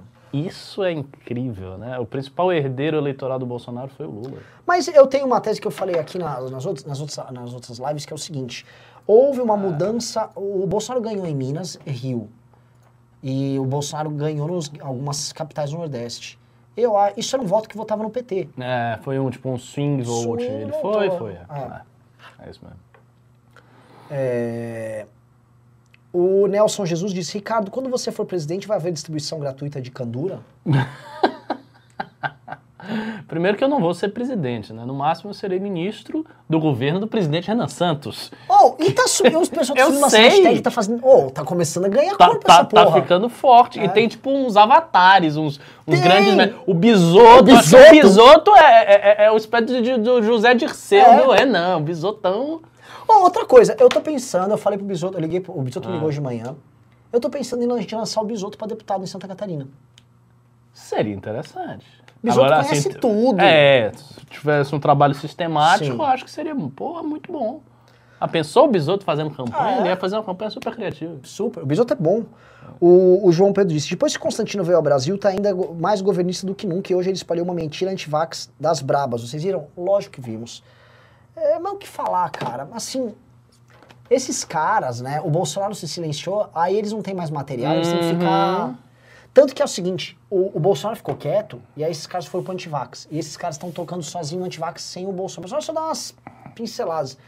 Mas É. tá foda a situação. É uma, é uma divisão de trabalho muito confortável para todos, né? Eles continuam com o público, eles fidelizam o público, o Bolsonaro não se envolve. Ah, faz sentido. O Rafael Padilha é o. R Padilha? É esse aqui? É, ele mandou 50 reais aqui e disse: Não tenho a grana mas agora, mas pago o resto amanhã. Eu trabalho gerenciando técnicos e não vou poder ir no congresso, mas pago com todo gosto. pra precisar. Ah, tá fugindo agora que vai ficar ocupado. Você falou que não vai porque tava sozinho. Agora. Desculpinha. Desculpinha. Você vai no congresso, você vai comprar esse ingresso aqui, ô Padilha, tá? E eu vou te preencher sua me manda uma mensagem no meu Instagram. Você vai. E eu vou garantir que você vai ter vários amigos, você vai sair com a tua vida. Além de você vai sair instruído, participando de campanha, você vai sair com uma turma toda nova, vai pra balada e prestem atenção, anotem aí. Eu vou pegar ele pelo braço na balada e vou ensinar ele a chavecar as minazinhas. Eita, rapaz, olha, você tem que ir. Você Eu vou. faça qualquer coisa, tire sua folga, se vire aí, porque você vai ter um coach direto na balada. Eu vou ser seu assessor na balada. Eu vou ficar, gente, eu tô aqui ajudando Muito meu bom. brother, eu sou o wingman dele. Muito bom. E aí eu vou chegar nas rodinhas com ele Ah, cara, eu quero ver isso aí. e vou ficar presidente. Eu, é eu, eu quero ver, eu quero ver isso aí. Isso vai, isso vai ser muito bom. Então, assim, a ripadilha, você se ferrou. O cara vai, mano, o cara vai parar, assim, numa suruba no centro de São Não, Paulo. e, e assim, pá. você vai se dar muito bem por vários fatores. Primeiro que o Renan é desenrolado, fala bem e tal. E tem um detalhe, pequeno detalhe, é o coordenador nacional do momento. Então você tem moral. Ele vai chegar com você pelo braço, vai chegar a menina assim, esse aqui, não sei o que, do Nilson. É, ai, o do Nilson. E vamos, Olha, vai dar bom, vai dar bom. galera vai querer isso aqui, viu? A galera vai querer seus serviços. Eu tava com uma mina, tá ligado? É. Aí o Renan, ele chegou assim e falou assim: tá vendo esse cara aqui, ó? Esse cara manda no MBL. Ai, ai. Quando eu, quando eu tinha uma banda de forró, a galera gostava de dizer que todo mundo era um empresário. Ah! Jogava um momento daquele, aquele ali é o empresário. Mas- olha, tem uma menina que são interesseira, viu? Falava que era Tem. empresária, a mina. Ah, é! Impressionante. É um negócio até engraçado de ver. Tem as garotas aqui, tem uma que falou aqui, eu sou tímida. Eu também vou, eu po- eu posso ser o wingman de mulher também. Cadê aqui, ó? Eu sou Ah, ainda é tímida. difícil. Ah, aí, fica fácil, é, aí é muito fácil. Aí você chega aí, pô. Até umas anos ela E falou, vai ter mais homem que mulher, aí vocês vão se dar bem. As meninas vão ter. vão poder escolher assim no dedo, ali, ali. Vamos lá, agora vamos pros pimbas. Bora pros pimbas. Vamos, Totô. Eu te mandei tudo. Ah, é? Ah, pensei que você ia ler. Diogo Esserman disse, Renan, como posso ajudar a tirar seu nome do Serasa? Eu acho que eu não tô mais no Serasa há bastante tempo. Eu, eu faço muita piada disso, mas eu não tô no Serasa. Eu acabei de receber uma execução judicial de uma multa grande. Ah, é? É, eu tô seguindo seus passos. Tentei fugir dessa situação de todo jeito, mas não consegui, não. É da vida. Da vida. Mylau... Trabalhista. É? É por causa da funerária lá da antiga. Que saco, velho. E não é barata, não. Jesus. Ok. É, sempre ganha, né? Não tem como perder uma ação puta, Sempre trabalhista. ganha. Hoje em dia menos, mas assim, é foda. Mailaua diz, desculpa, eu peguei pelo Pix. Foi exatamente... Ah, o Mailaua, você quis mandar um... Ele tá mandando um Somebody Love aqui, tá? É, Desculpa, eu peguei pelo Pix menos 50. Foi exatamente às 19h43, tá valendo, né? Qualquer coisa completamos aqui na Biscoitar. Eu vou fingir que eu não vi, tá? Olha, o Rodrigão, o Rodrigo Basso, que inclusive, vou contar um negócio pra vocês. O Rodrigão está produzindo um álbum meu, tá? Rodrigão, inclusive também está produzindo a, a trilha do nosso filme, e ele mandou: Boa noite, Renan e Ricardo. Percebi um derretimento drástico do Bolsonaro entre os taxistas nesses últimos dias. O mais curioso foi vê-los chamando por Moro e até Dória. Sério? Uau. Sabe Tô desse é preço do combustível? Curioso. É, tá, é... é isso mesmo. A gente não sente, mas o setor sente. É isso aí. O Uber também deve estar. Ele já tava. O Uber já tava puto naquela É, o época. Uber já. Uber tá. é. O Uber quer matar o Bolsonaro. Álvaro Inácio Domingos disse: Fala aí, galera, me digam qual é o Magnum Opus do MBL. Ou se ele não correu, o que vocês acham que vai ser? Como é que é a pergunta? Magnum Opus. Qual é a sua obra maior É. do MBL? É, tipo assim, qual é a grande realização? Até hoje foi o impeachment da Dilma. Ah, sim, Mas sim. acho que tá. vai ter ainda. Nós vamos fazer um presidente da República. Um não, alguns. É... O MBL vai ser assim, uma força política bem grande no Brasil. Anotem isso. No Pael disse, alai com a salam, professor Ricardo. Por que? Alei com salam, Alei com professor salam. Ricardo. Por que professor Cabum? Por que professor Cabum? Cara, me deram esse apelido por conta, é, por conta de um personagem de Hearthstone, se não me engano. Que é Cabum, não foi por É causa de é. não. Foi por causa de um personagem que era Cabum, acho que deram esse. O Diego Souza disse, por que valores como honra e coragem não são importantes para os brasileiros? Nosso líder hoje é um grande covarde e ninguém liga. Puta, esse assunto dá pano pra manga, hein? Tem até a ver com o negócio dos nerds. É. Quer entrar nisso? Olha, eu acho que o Bolsonaro ele, tá- ele consegue gerar empatia com as pessoas por ser um coitado. E, isso, e, e- e ele gera esse, esse tipo de empatia desde sempre. O Bolsonaro gera uma empatia assim: eu sou simplão, eu sou igual a você, eu sou contra o sistema, não consigo, porque é muito difícil. Mas, mas ao mesmo tempo ele passa a imagem de Jesus, que é a coisa do sacrifício, ele está se sacrificando. E é muito difícil para o presidente. Então, assim, ele, ele envolve sendo um halo que gera empatia com o brasileiro. Se ele fosse dos Estados Unidos, ele não teria Olha, empatia. eu tava vendo um, um vídeo. Puta, não quero entrar em indo-europeus, que não vou entrar. Um vídeo sobre o- a questão do. Em inglês também chama kingship. A questão acho que da. da não é Realeza. realeza. é, é questão do rei. É. É sobre a- o exercício da realeza do rei, vamos dizer assim. Né? É, e eles explicam que o rei, na- nos mitos tradicionais, nos mitos fundadores indo-europeus, é, ele é uma figura que ocupa as três castas. Na verdade, ele, ele, ele é uma figura unificadora da terra, porque o rei é o representante da terra. E, inclusive, eles pegam um exemplo do sacrifício original, né? por exemplo, quando o humano sacrifica o Iemo, o Iemo, na verdade, é o primeiro rei, que ele tem que morrer. Você sacrifica o primeiro rei porque ele representa a terra, e o humano é o cara que sacrifica, ele representa a ideia. É como se fosse a matéria. Até aí o rei é o representante daquela terra, daquele povo, e o rei ele tem que sofrer as angústias daquele povo. Aí eles pegam várias lentes, por exemplo, quando um rei perde a mão, a- ou perde um olho, ou perde um braço, é, como as pessoas acham que aquilo significa que vai, ah, não vai, a colheita vai ser ruim. Eles fazem, as pessoas no passado faziam analogias entre a própria saúde e a situação do rei e o povo. E que o rei é- era visto como natural é, você fazer uma, uma, liga, uma conexão entre o rei sofrendo e a terra sofrendo. Então eu vejo uma sabedoria no, no bolsonarismo, quando ele fala que ele está chorando no banho, ele cria esses vínculos, tipo, o Brasil está em crise e ele está sofrendo. E- mas ele quer, mas não É. consegue. tal. Isso. Então, eu, eu não acho que seja completamente idiota o que o Bolsonaro faz, porque a gente tem duas coisas. Um, as pessoas não veem o chefe do executivo como alguém, como um burocrata. Essa coisa moderna, tipo, como se fosse um. ah, Não, olha só, um ele vai gerente. trabalhar de bicicleta e não liga. Olha a Merkel como é que Não, como não, é. não, não, também não. Não é. E ao- então, será que elas operam por outra lógica? Talvez seja uma lógica mais tradicional. E nessa lógica tradicional, essas coisas que o Bolsonaro faz vai gerando isso. Porque a gente vê como uma fraqueza isso, mas às vezes as pessoas veem como um. É, isso a terra como- tá o Brasil tá mal, coitado do Ah, Bolsonaro. Coitado dele, ele É, tenta, é, tá, mas tá não sofrendo consegue, mas é isso. difícil, ele tem muitos inimigos. É. É, agora sim, é, é um tipo de empatia também que eu acho que funciona bem na sociedade brasileira, por razões que você inclusive colocou, uma vez que você estava comentando o negócio do Bambam e tal. O Brasil tem essa coisa da empatia pelo fraco, é muito forte aqui, pelo Sim. estrupiado, pelo...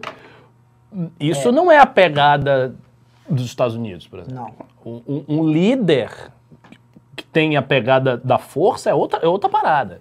É eu consigo, eu faço, eu entrego, O eu do sou. Bambam, eu te, É. foi o que eu te falei. Porra, você ficou bem mal. Você sabe, na época me fez um mal. Eu sei, você disse que ficou um mal da, foi um- muito mal. uma epifania. Eu descobri assim. O brasileiro. Nossa, é, eu descobri é brasileiro. Porque eu falei, é impossível que as pessoas gostem do Bambam. Como é que alguém consegue gostar do E as pessoas amavam o Bambam. E até o dia que eu conheci o Bambam. Né? É. E aí eu- você passou a malo. Não, não, eu fiquei. Você, imbecil. é, é, puta, cara. Aí eu, eu entendi o tamanho do buraco. Não foi a eleição do Lula em 2002. O que me despertou, acho que Bambam. também foi em 2002, foi o Bambam. Tá vendo?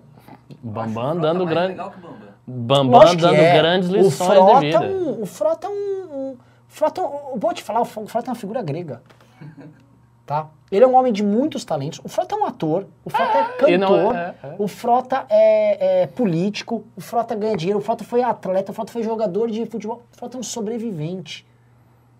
Tá? Nossa, esse foi o maior elogio que o Alexandre Frota recebeu na É, vida. é. Faça um corte, mandem para Alexandre Frota. É. E convidem-no pro, pro Congresso. É, mas o Frota não é. O Frota, o Frota é uma figura. É. Assim, o Frota, ele. ele É sabe? sobrevivente, por é isso mesmo. É isso. Sim, o não- cara foi de ator, de ator da Globo, político, ator pornô, jiu-jiteiro. É, tá- jiu-jitsu, ele foi lutador. Lutador, é. O, o Frota foi astro em Portugal de reality show, assim, monumental. Ele tá em todas. Ele tá em todas. Ele tava agora invadindo balada pra fechar balada. entendeu? O, o Frota é um, um- É foda. Tem, assim, tem umas, umas figuras históricas e, ou mitológicas que são muito loucas, né? Por exemplo, o Hércules, ele tava no barco lá dos Argonautas. Por que, que o Hércules estava lá? Tipo assim, o Hércules ele tem a própria história dele. Ele tava lá como um Ele vai, tipo, personagem se menor. metendo Mas ele nos- tava lá. Tipo, eu gosto, tipo, por que o Hércules O tá Ronaldinho? Gaúcho. É, é. É isso. Daqui a pouco vai no congresso, aparece lá o Ronaldinho Gaúcho do lado de... É verdade. Tipo, tá num painel com o Temer, o Ronaldinho Gaúcho. né? Ai, ai, let's go. É, o João Pedro disse, o que vocês acham que é o perfil do LexDex? É algum criminoso, cara, isso é um criminoso. Marcos Cardoso disse, sugestão, organizem um Forever Alone, um evento prévio, horas antes. Juntem um local, fazem uma dinâmica rápida. Sou X, vim de Y e pronto, destruirizar a quebra de gelo. É, É, melhor, vai ter uma atividade em grupo É, vai ter galera. atividade em grupo. E outra, não, não tem antes, né? O congresso é o dia todo. Você É. acorda é congresso, você dorme é congresso, você acorda é congresso, você dorme é congresso. Não tem, não tem espaço. O Lucas Cardoso mandou dois reais e disse, façam o Tinder do MBL. Nossa, mas é só pimbinha de 2 e 5, né? O Anderley É. Pastelo mandou 20 e disse, o Aras vai pegar esse relatório da CPI e vai criar factóides para ir atrás dos governadores para salvar a pele do Jair. Isso se ele não sentar em cima até o fim de 22. É, vamos ver. Vamos ver. O Juliano Lerner falou, falou o nerd que batia nos emos no começo dos anos 2000. Vocês sabem disso, né? É que não dá pra te colocar aqui. Você batia nos emos? Não, eu tenho um vídeo. Você sabe a história desse vídeo? Vídeo. Você já viu esse vídeo? Tô lembrando, não. Já Pô. nunca vi. Você nunca viu. Nem sei o que você tá falando. Meu irmão já foi, o Alexandre, já foi um astro do Ah, YouTube. vi, isso eu já vi. E aí ele, a gente gravou um vídeo que chamava Demo Day. Ele já foi derrubado do YouTube na época, fez uma campanha pra tirar ele do ar. Mas na época bateu um milhão de views. Ah, vocês comentaram isso. Eu lembro que Isso. E aí depois, e assim, o, o vídeo do Demo Day tá ainda no YouTube. Vídeo, mano, de 2006, tá no YouTube até hoje. E é um vídeo, eu faço um personagem que é um nerd que bate no emo. E assim, a gente bate, o emo, o vídeo é muito ruim, mas as pessoas gostavam na época. Ai, ai, ai. Essa Thelma é muito bem humorada, né? Mas quem não gostava de bater em emo? O Alexandre Custódio disse, aproveitando o ensejo desse tema de socialização e engajamento, sou policial militar, minha classe é 90% gado. Qual estratégia vocês me indicam para convencê-los a abrir a cabeça e irem no Congresso? Chama pro Congresso do MBL, que eles vão ver a primeira coisa. Um, nós historicamente sempre defendemos a polícia militar. Sim. Nós instituímos nas manifestações aquele negócio, palmas pra PM, Viva a pena. Até um negócio um PM. pouco. É. Ah, Mas a gente. É. mas sempre respeitou. Sempre. É, a gente não é inimigo da PM, das PMs ao redor do Brasil, e ao mesmo tempo a gente não comunga de uma visão tosca bolsonarista que boa parte das PMs comungam. E a gente tem que sentar com o próprio PM e falar o que, que nos diferencia aqui. O que, que a gente acha que você está caindo num papo furado? Porque tem um detalhe, toda vez que a PM abraça um super-herói, dá caca, né? Basta ver a bancada de policiais militares na Câmara dos Deputados, que é um desastre. É um desastre. Então, talvez, a Polícia Militar tem que entender assim, que quando vocês se apaixonam por alguém, em geral, esse cara tá usando vocês, tá? De farrures a... to- todos eles, todo PM que entra pra política, ou praticamente todo PM, faz caca. Ele tá se aproveitando da classe, que a classe é muito perseguida, e é perseguida pra caralho pela esquerda, sim. Tem uma perseguição bizarra. Mas aí surge um fala, ah, eu dou tiro na cara. Do... Aí, entendeu? Não vai dar bom. Em geral vão, vão, vão roubar, tem coisa de político também, enfim. O Adler, que esteve no escritório hoje, grande Adler, disse: imposto é roubo, libertarianismo pragmático já. Tá bom, Adler, tá bom. O que, que ele faz da vida? Você tá trabalhando junto com o Estado, cuidado. Reivindica o salário, ele joga fora o salário. O Stalin disse: na minha opinião, eu já tô gostando muito desse pimbeiro que é o Stalin. É, ele é bem legal. Ele disse, na minha opinião, o erro do PT foi não ter criado um braço armado com pelo menos 100 mil homens. Em 23, confesso que vão sentir falta das análises do MBL. Muito bom. é bom esse É cara. muito bom. Vai, você vai no congresso, Stalin? O William Soares Paixão diz, Ricardo, leia Stormlight Archive. O autor pretende ser o Tolkien dessa geração. É, muita gente pretende ser o Tolkien dessa geração, mas não vejo ninguém Olha, chegando. Ah, cara, a eu vou dizer qual é a grande diferença, a diferença fundamental de Tolkien para esses outros atores todos. Autores todos, inclusive Martin e tal, a J.K. Rowling.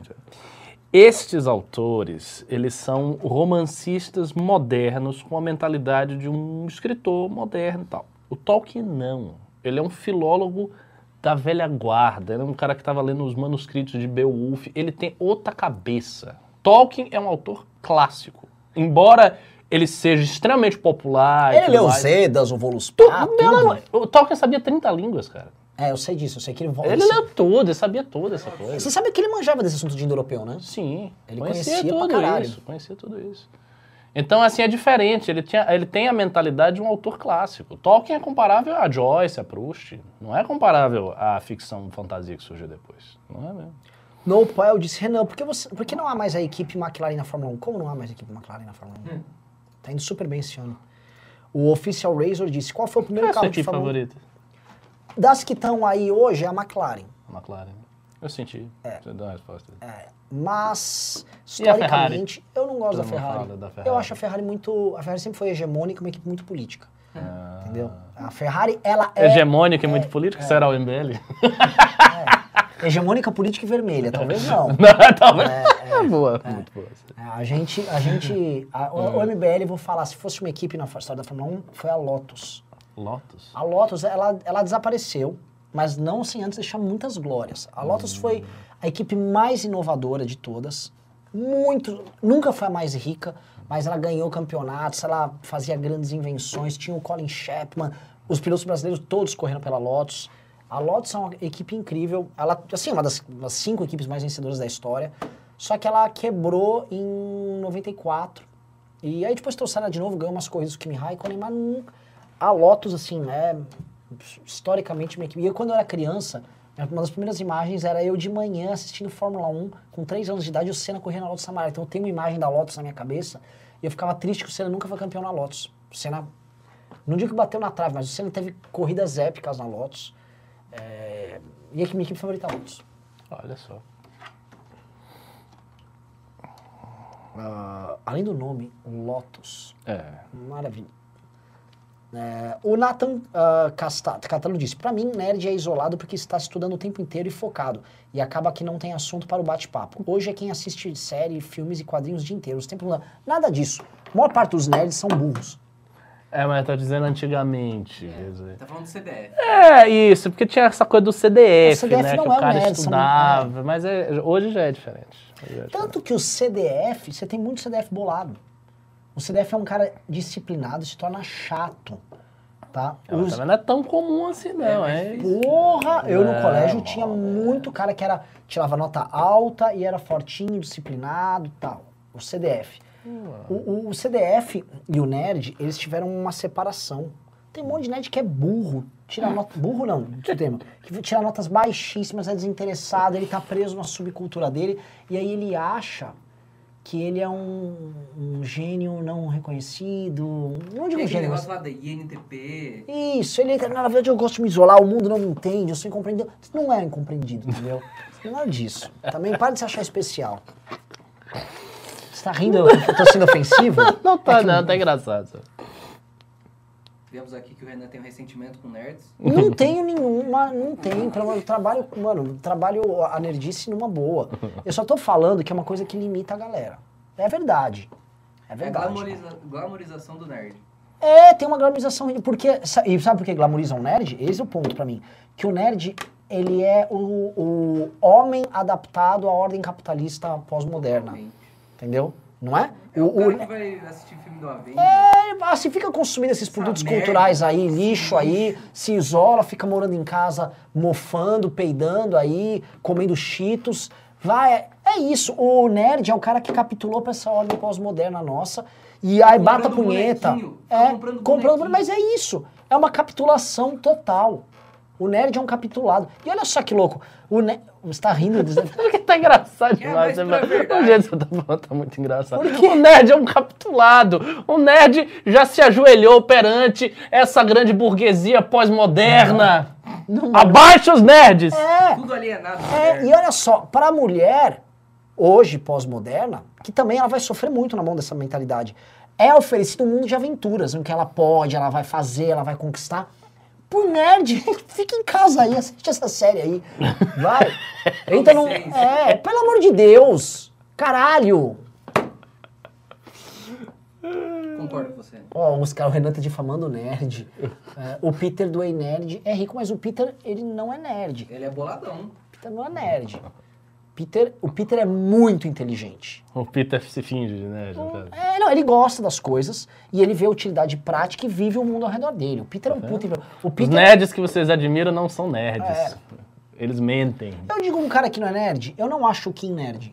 Cara, o Kim é nerd. Quem é nerd? Não. Porra, aí, é aí nerd. você tá forçando. O Kim que é, ele- nerd. que ele sai um pouco Não, do ele do, do é cara que fica assistindo nerd. Não é. Pô, se o Kim não é nerd, então quem é nerd? Ninguém é nerd. Porque, Kim é nerd. é, então o Kim assim, é nerd. olha só, vocês estão pegando os aspectos mais exteriores do nerd, cara. É porque você quer colocar como sinônimo É, não, rígido um é nerd, fracasso. é Como que não, é, claramente não é um fracassado, esse não. Mas ele obteve sucesso, ele é adaptado, ele... Não, É, não, então ele, ele não pode ser nerd. Como assim um nerd O que obteve que sucesso? Não, nerd? um nerd tem que ser um bosta. Não, não, não, não, não. Um nerd é um bosta. Não há nerds Não, com eu sucesso. vou- Eu vou falar, não é Bill o- Gates, não. Não. Não, Zuckerberg, não. não. Não, não é isso, não é isso, não é isso. Não é isso. O Bill Gates é nerd. O Bill nerd. Gates é nerd. Bill Gates é nerd.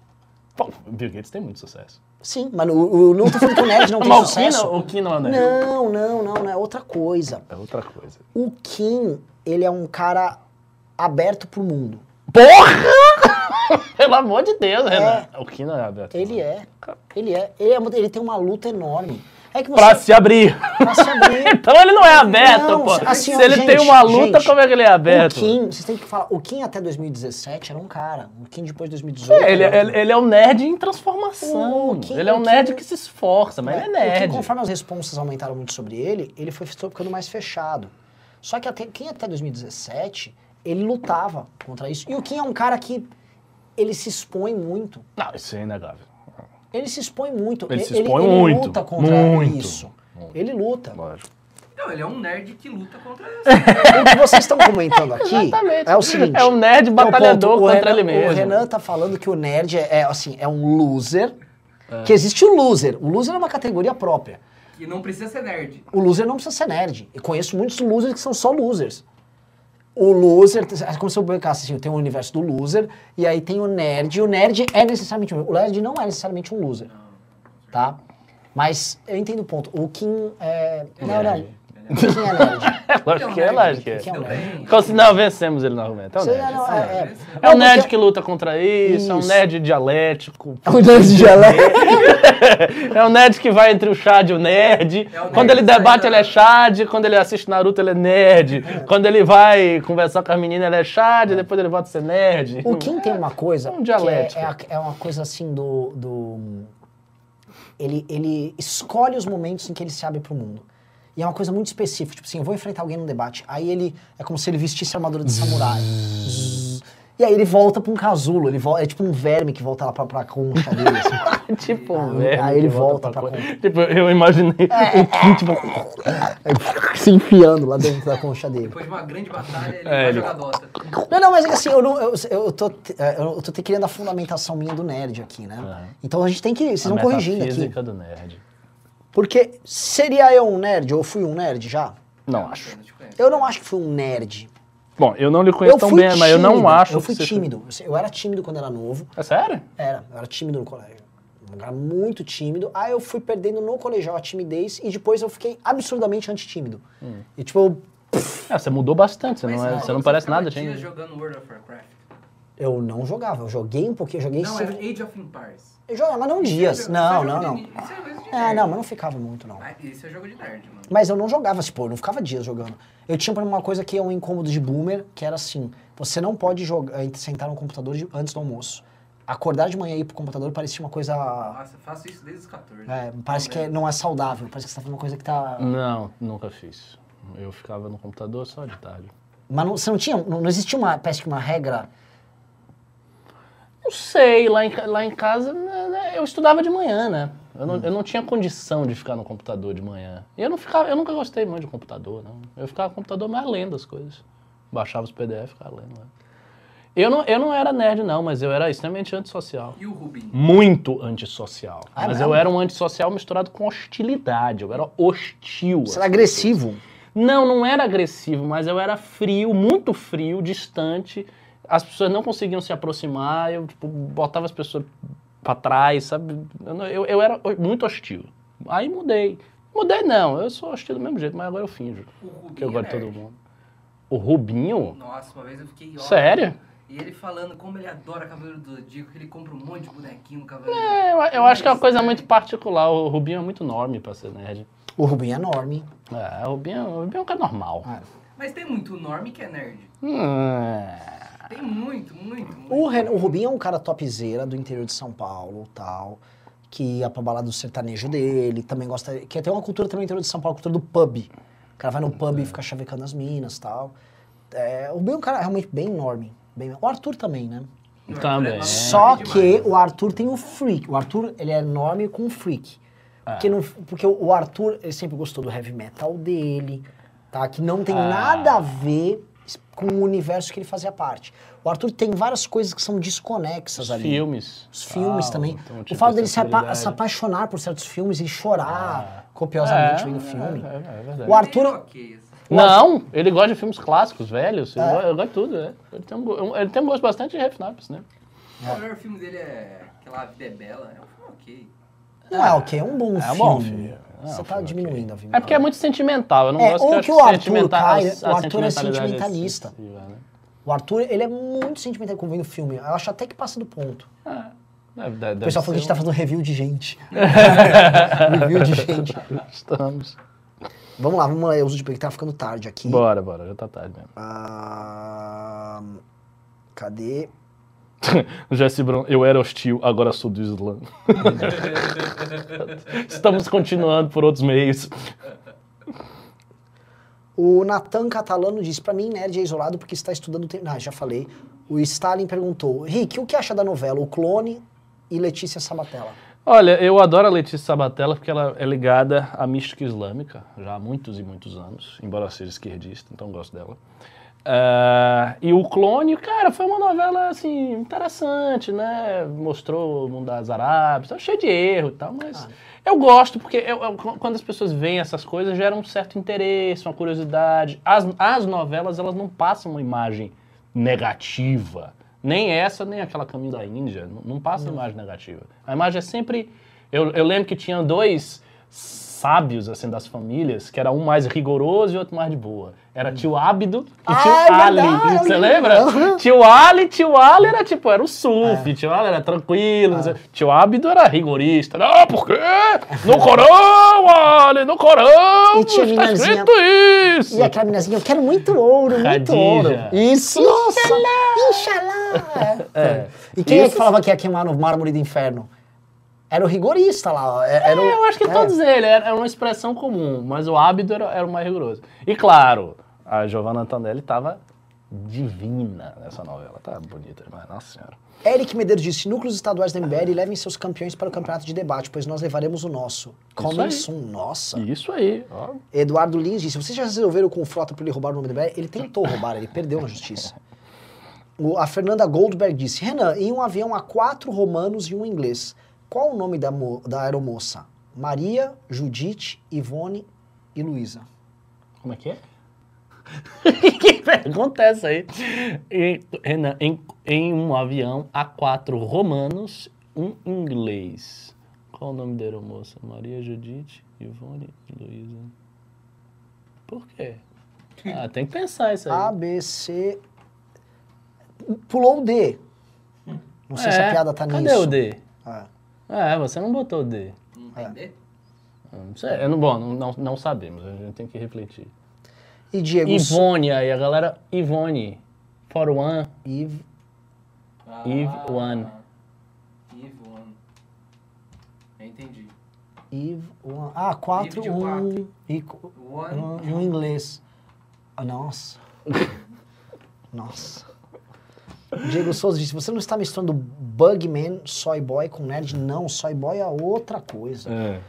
Aí eu acho que, inclusive, o Soy Boy, ele é um cara sociável. Tá aí em um monte de balada. Eu não sei o que é Boy. isso, Soy Boy. Soy Boy é essa geração. Olha, eu não digo. O Liash, o Liash é um garoto até agressivo em algumas coisas. O o Liash não é um soy boy. Não é. Só que o Liash, o mundo que ele frequenta é um mundo de soy boys. É o que, pessoal? Sei. Sentimental. Soy boy é um cara que toma. É, é o. Esse, ó, o garoto moderno. Vai pra balada, Até tem vida social. Ah, eu sei quem é. Eu, entendi. entendi. entendeu? Em geral são os magrinhos. Assim, meio... meio... Ele só tá sempre com uma, uma, um negocinho aqui, uma, tipo uma... Isso. É, um- uma Uma camisona. Uma camisola. E Uma ele tem um caráter fraco também. O soy boy é fraco de caráter. Hum, entendi, eu entendi. Entendeu? É, é isso.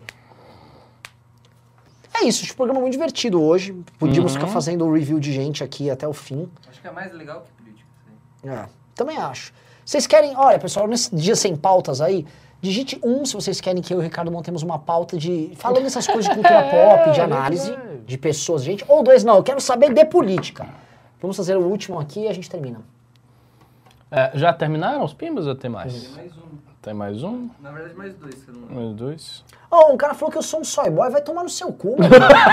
Ah, sentiu Vai o tomar no seu Cyboy cu, já agora? tentaram mano? me prender, eu sou, eu sou um bicho escroto, que soy boy o quê? Vai se fuder, sempre fui, mano, ser escroto. Assim, quando eu tenho um monte de inimigo, todo mundo chama, o Renan é escroto. Tem quem não gosta de mim, meu Deus, seu soy boy. Vai se fuder, ô, que soy boy, meu. Só que esse, ó, por isso que tem que fazer musculação, pra ninguém ter nem a. Entendeu? Nem, nem fisicamente, nem, fisicamente. psicologicamente. Porque eu, né? eu sempre fui. O Renan é escroto. O soy boy não é escroto. O soy boy ele cede o tempo todo. Cara, eu tenho, eu tenho medo de você ficar forte, você vai querer bater nas pessoas. Né, também não. Vai chegar Ó, um o pessoal bolsonarista quer e vai dar um, que é cultura pop, tirando a Isabelle Mariano, Lucas Cardoso, Paulo Henrique. João, não quer também. É. Faz o, Não soy, fez sentido. faz o soy face pra provar. Só fez. O que, que é o soy O que, face? que é um Saife? Não sei. É botar uma máscara de Rodrigo Constantino? Você tem que ter um vape. Uhum. Eu acho essa cultura do vape também deplorável. É gostosinho. Não. Bom, pessoal, muito obrigado. Programaço, divertido.